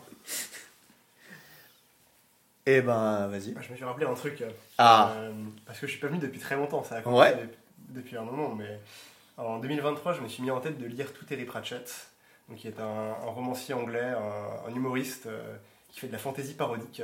Euh, C'est à peu près aussi drôle que les Monty Python, pour ceux qui connaissent. ah moi Ouais. j'aime beaucoup. ouais. c'est vraiment très très bon. Il est décédé il y a quelques années, mais il a eu le temps d'écrire une quarantaine de tomes, donc c'est assez conséquent comme, euh, comme œuvre. La gueule du gars est trop drôle. Ouais. Grosse beubare, Avec chapeau, lunettes. ouais, ouais. ouais, ouais. Il- C'est sœur Terry Pratchett d'ailleurs, il a été C'est euh, hyper cliché ce que je veux dire, mais il, il est juif. euh, je sais pas, Je peut-être. sais pas. Je peux, je peux regarder par curiosité? Bah, je regarde. Je te dirai euh, quand je trouve. En tout cas, voilà, sa, sa saga s'appelle Les Annales du Disque Monde. Euh, donc, c'est 40 bouquins qui se déroulent tous dans le même univers. Il a, aussi écrit, d'autres trucs à côté, mais voilà, je me suis mis en tête de lire ça du début à la fin. J'en avais déjà lu quelques-uns par-ci par-là, mais pas, dans l'ordre chronologique. Là, j'en suis au tome 11. Je vais assez lentement, euh, parce que je joue à Magic aussi et ça prend du temps. Mais, euh, mais c'est vraiment très très cool, et en particulier d'avoir toute la continuité, ça fait que tu as des personnages récurrents dont au début tu savais pas qu'ils étaient récurrents, et du coup, tu loupais une partie du, euh, de, de l'effet comique. Euh, typiquement, la mort, c'est le personnage qui est présent dans tous les tomes. Donc voilà, franchement, si vous connaissez pas, si vous savez pas de quoi je parle, ça vaut le coup. Ils sont assez inégaux, mais, mais globalement, le, le floor est haut, quoi. Vous allez vous amuser en lisant n'importe lequel. Euh, si j'en ai en particulier à recommander, ce serait euh, le 6, euh, 3 sorcières. Euh, de manière générale, le- les, ceux qui sont sur les sorcières sont exceptionnels. Ok. Euh, et ouais, principalement ceux sur les sorcières. Vraiment excellent, excellent personnage. Moi j'ai beaucoup, beaucoup, beaucoup ri à Monty Python. Mais essentiellement pour. genre, je l'aurais lu, ça m'aurait pas fait rire, tu vois. Ouais, bah lui c'est un écrivain. Ouais. Donc euh, vraiment, il met- en fait, un truc qui est ouf, c'est l'oralité dans les bouquins, Ouais. genre les dialogues, Ouais. euh, c'est euh, c'est du langage parlé, mais à l'écrit. Un peu à la Shakespeare, mais. Non, non, vraiment, c'est comme tu parles toi, mais transcrit à l'écrit. Ok. Euh, et ça donne. Un côté très vivant, très direct, un peu. Ouais, et du coup, c'est comique, mais de base en fait. Il a même pas besoin d'en faire beaucoup, tu vois, juste c'est comique de base, parce que ça clash avec la forme et avec le reste du style qui est assez littéraire et tout. Genre, les descriptions sont vraiment bien faites. Et, et- Tu l'as lu en anglais ou en français? J'ai lu en français, mais c'est très bien traduit. En fait, le traducteur, euh, Patrick Couton, il a reçu un prix pour l'ensemble des traductions de, de la saga. Monsieur. Euh, et j'ai pas lu en anglais, il y a des jeux de mots dont tu sens que c'est des jeux de mots anglais et qui sont pas euh, à 100% bien transcrits quoi. Ouais. Parfois il y a des moments où tu bugs un peu et tu te dis ah oui c'est anglais c'est pour ça. Mais, euh, mais globalement bah, le français c'est une langue riche avec beaucoup d'argot aussi. Ouais. Genre, il y a Si tu creuses bien, tu dois trouver des Ouais, il y a largement de quoi traduire euh, les mots d'argot anglais euh, et le traducteur se lâche par moment et c'est génial. J'ai un, un petit truc qui me vient comme ça, qui est complètement random, mais ma grand-mère, elle a un- une expression d'argot, c'est vin de Dieu. Ça veut dire. Ah, je euh, connais Vin de Dieu, ouais. c'est co- c'est connu. Ouais, ça, mais hein. c'est une expression de vieux, un C'est peu d'argot, c'est de de campagnard. de la campagne, ouais. Ouais, voilà, exactement. Et c'est des trucs. Ça- ça- C'est un dérivé de bon Dieu, quoi. Et c'est exactement. Ça veut dire, genre, euh, j'en ai marre, bon ça, Dieu. ça veut quoi. dire bon Dieu, Ouais, ouais, ouais. c'est ça. Dans, dans le dernier tome on a Foutre Dieu qui revient assez régulièrement. Voilà. ce genre de truc. Euh, si, j'ai vu que dans le chat aussi, à la fin, ça parlait d'un truc, ça parlait de, de Blizzard, euh, notamment du dernier jeu Diablo 4. Et ça me critiquait moi, parce que moi j'en ai dit pas mal de mal. J'ai trouvé le jeu assez mauvais. Et euh, on m'a reproché que c'est parce que j'aimais trop PoE et que du coup je comparais ça par défaut à PoE. Il se trouve que Alexei a beaucoup joué Ouais, aussi à Diablo je, Je suis 4. un gros fan de Blizzard en plus. J'ai j'ai beau- beaucoup d'heures sur WoW, j'ai joué à tous les Diablos. Et ce Diablo-là, tu dépasses le niveau 80, il est mauvais, faut arrêter. Voilà. Il n'y a plus de contenu. Est-ce que tu as déjà joué à PoE Non. Eh bah voilà. Alors voilà. que plein de gens me conseillent, mais voilà. Je trouve pas trop le temps, pas l'envie. Voilà, c'est tout ce que je tenais à dire. Euh, Mon point a été prouvé. Euh, il ne s'agit pas simplement d'être euh, fan de PoE pour trouver Diablo 4 nul. Il est juste nul. C'est tout. Euh, Est-ce que quelqu'un voulait ajouter un dernier truc pour cet épisode? Euh, on s'est beaucoup euh, gratté pendant cet épisode, surtout moi. C'est parce qu'à Nantes, il y a une invasion de moustiques. Ouais, Genre, lui, s'est fait défoncer. antidiluvienne, et moi, je me suis fait. ça voit pas à l'écran, mais genre vraiment beaucoup piqué. Ouais, il a, il a des cloques.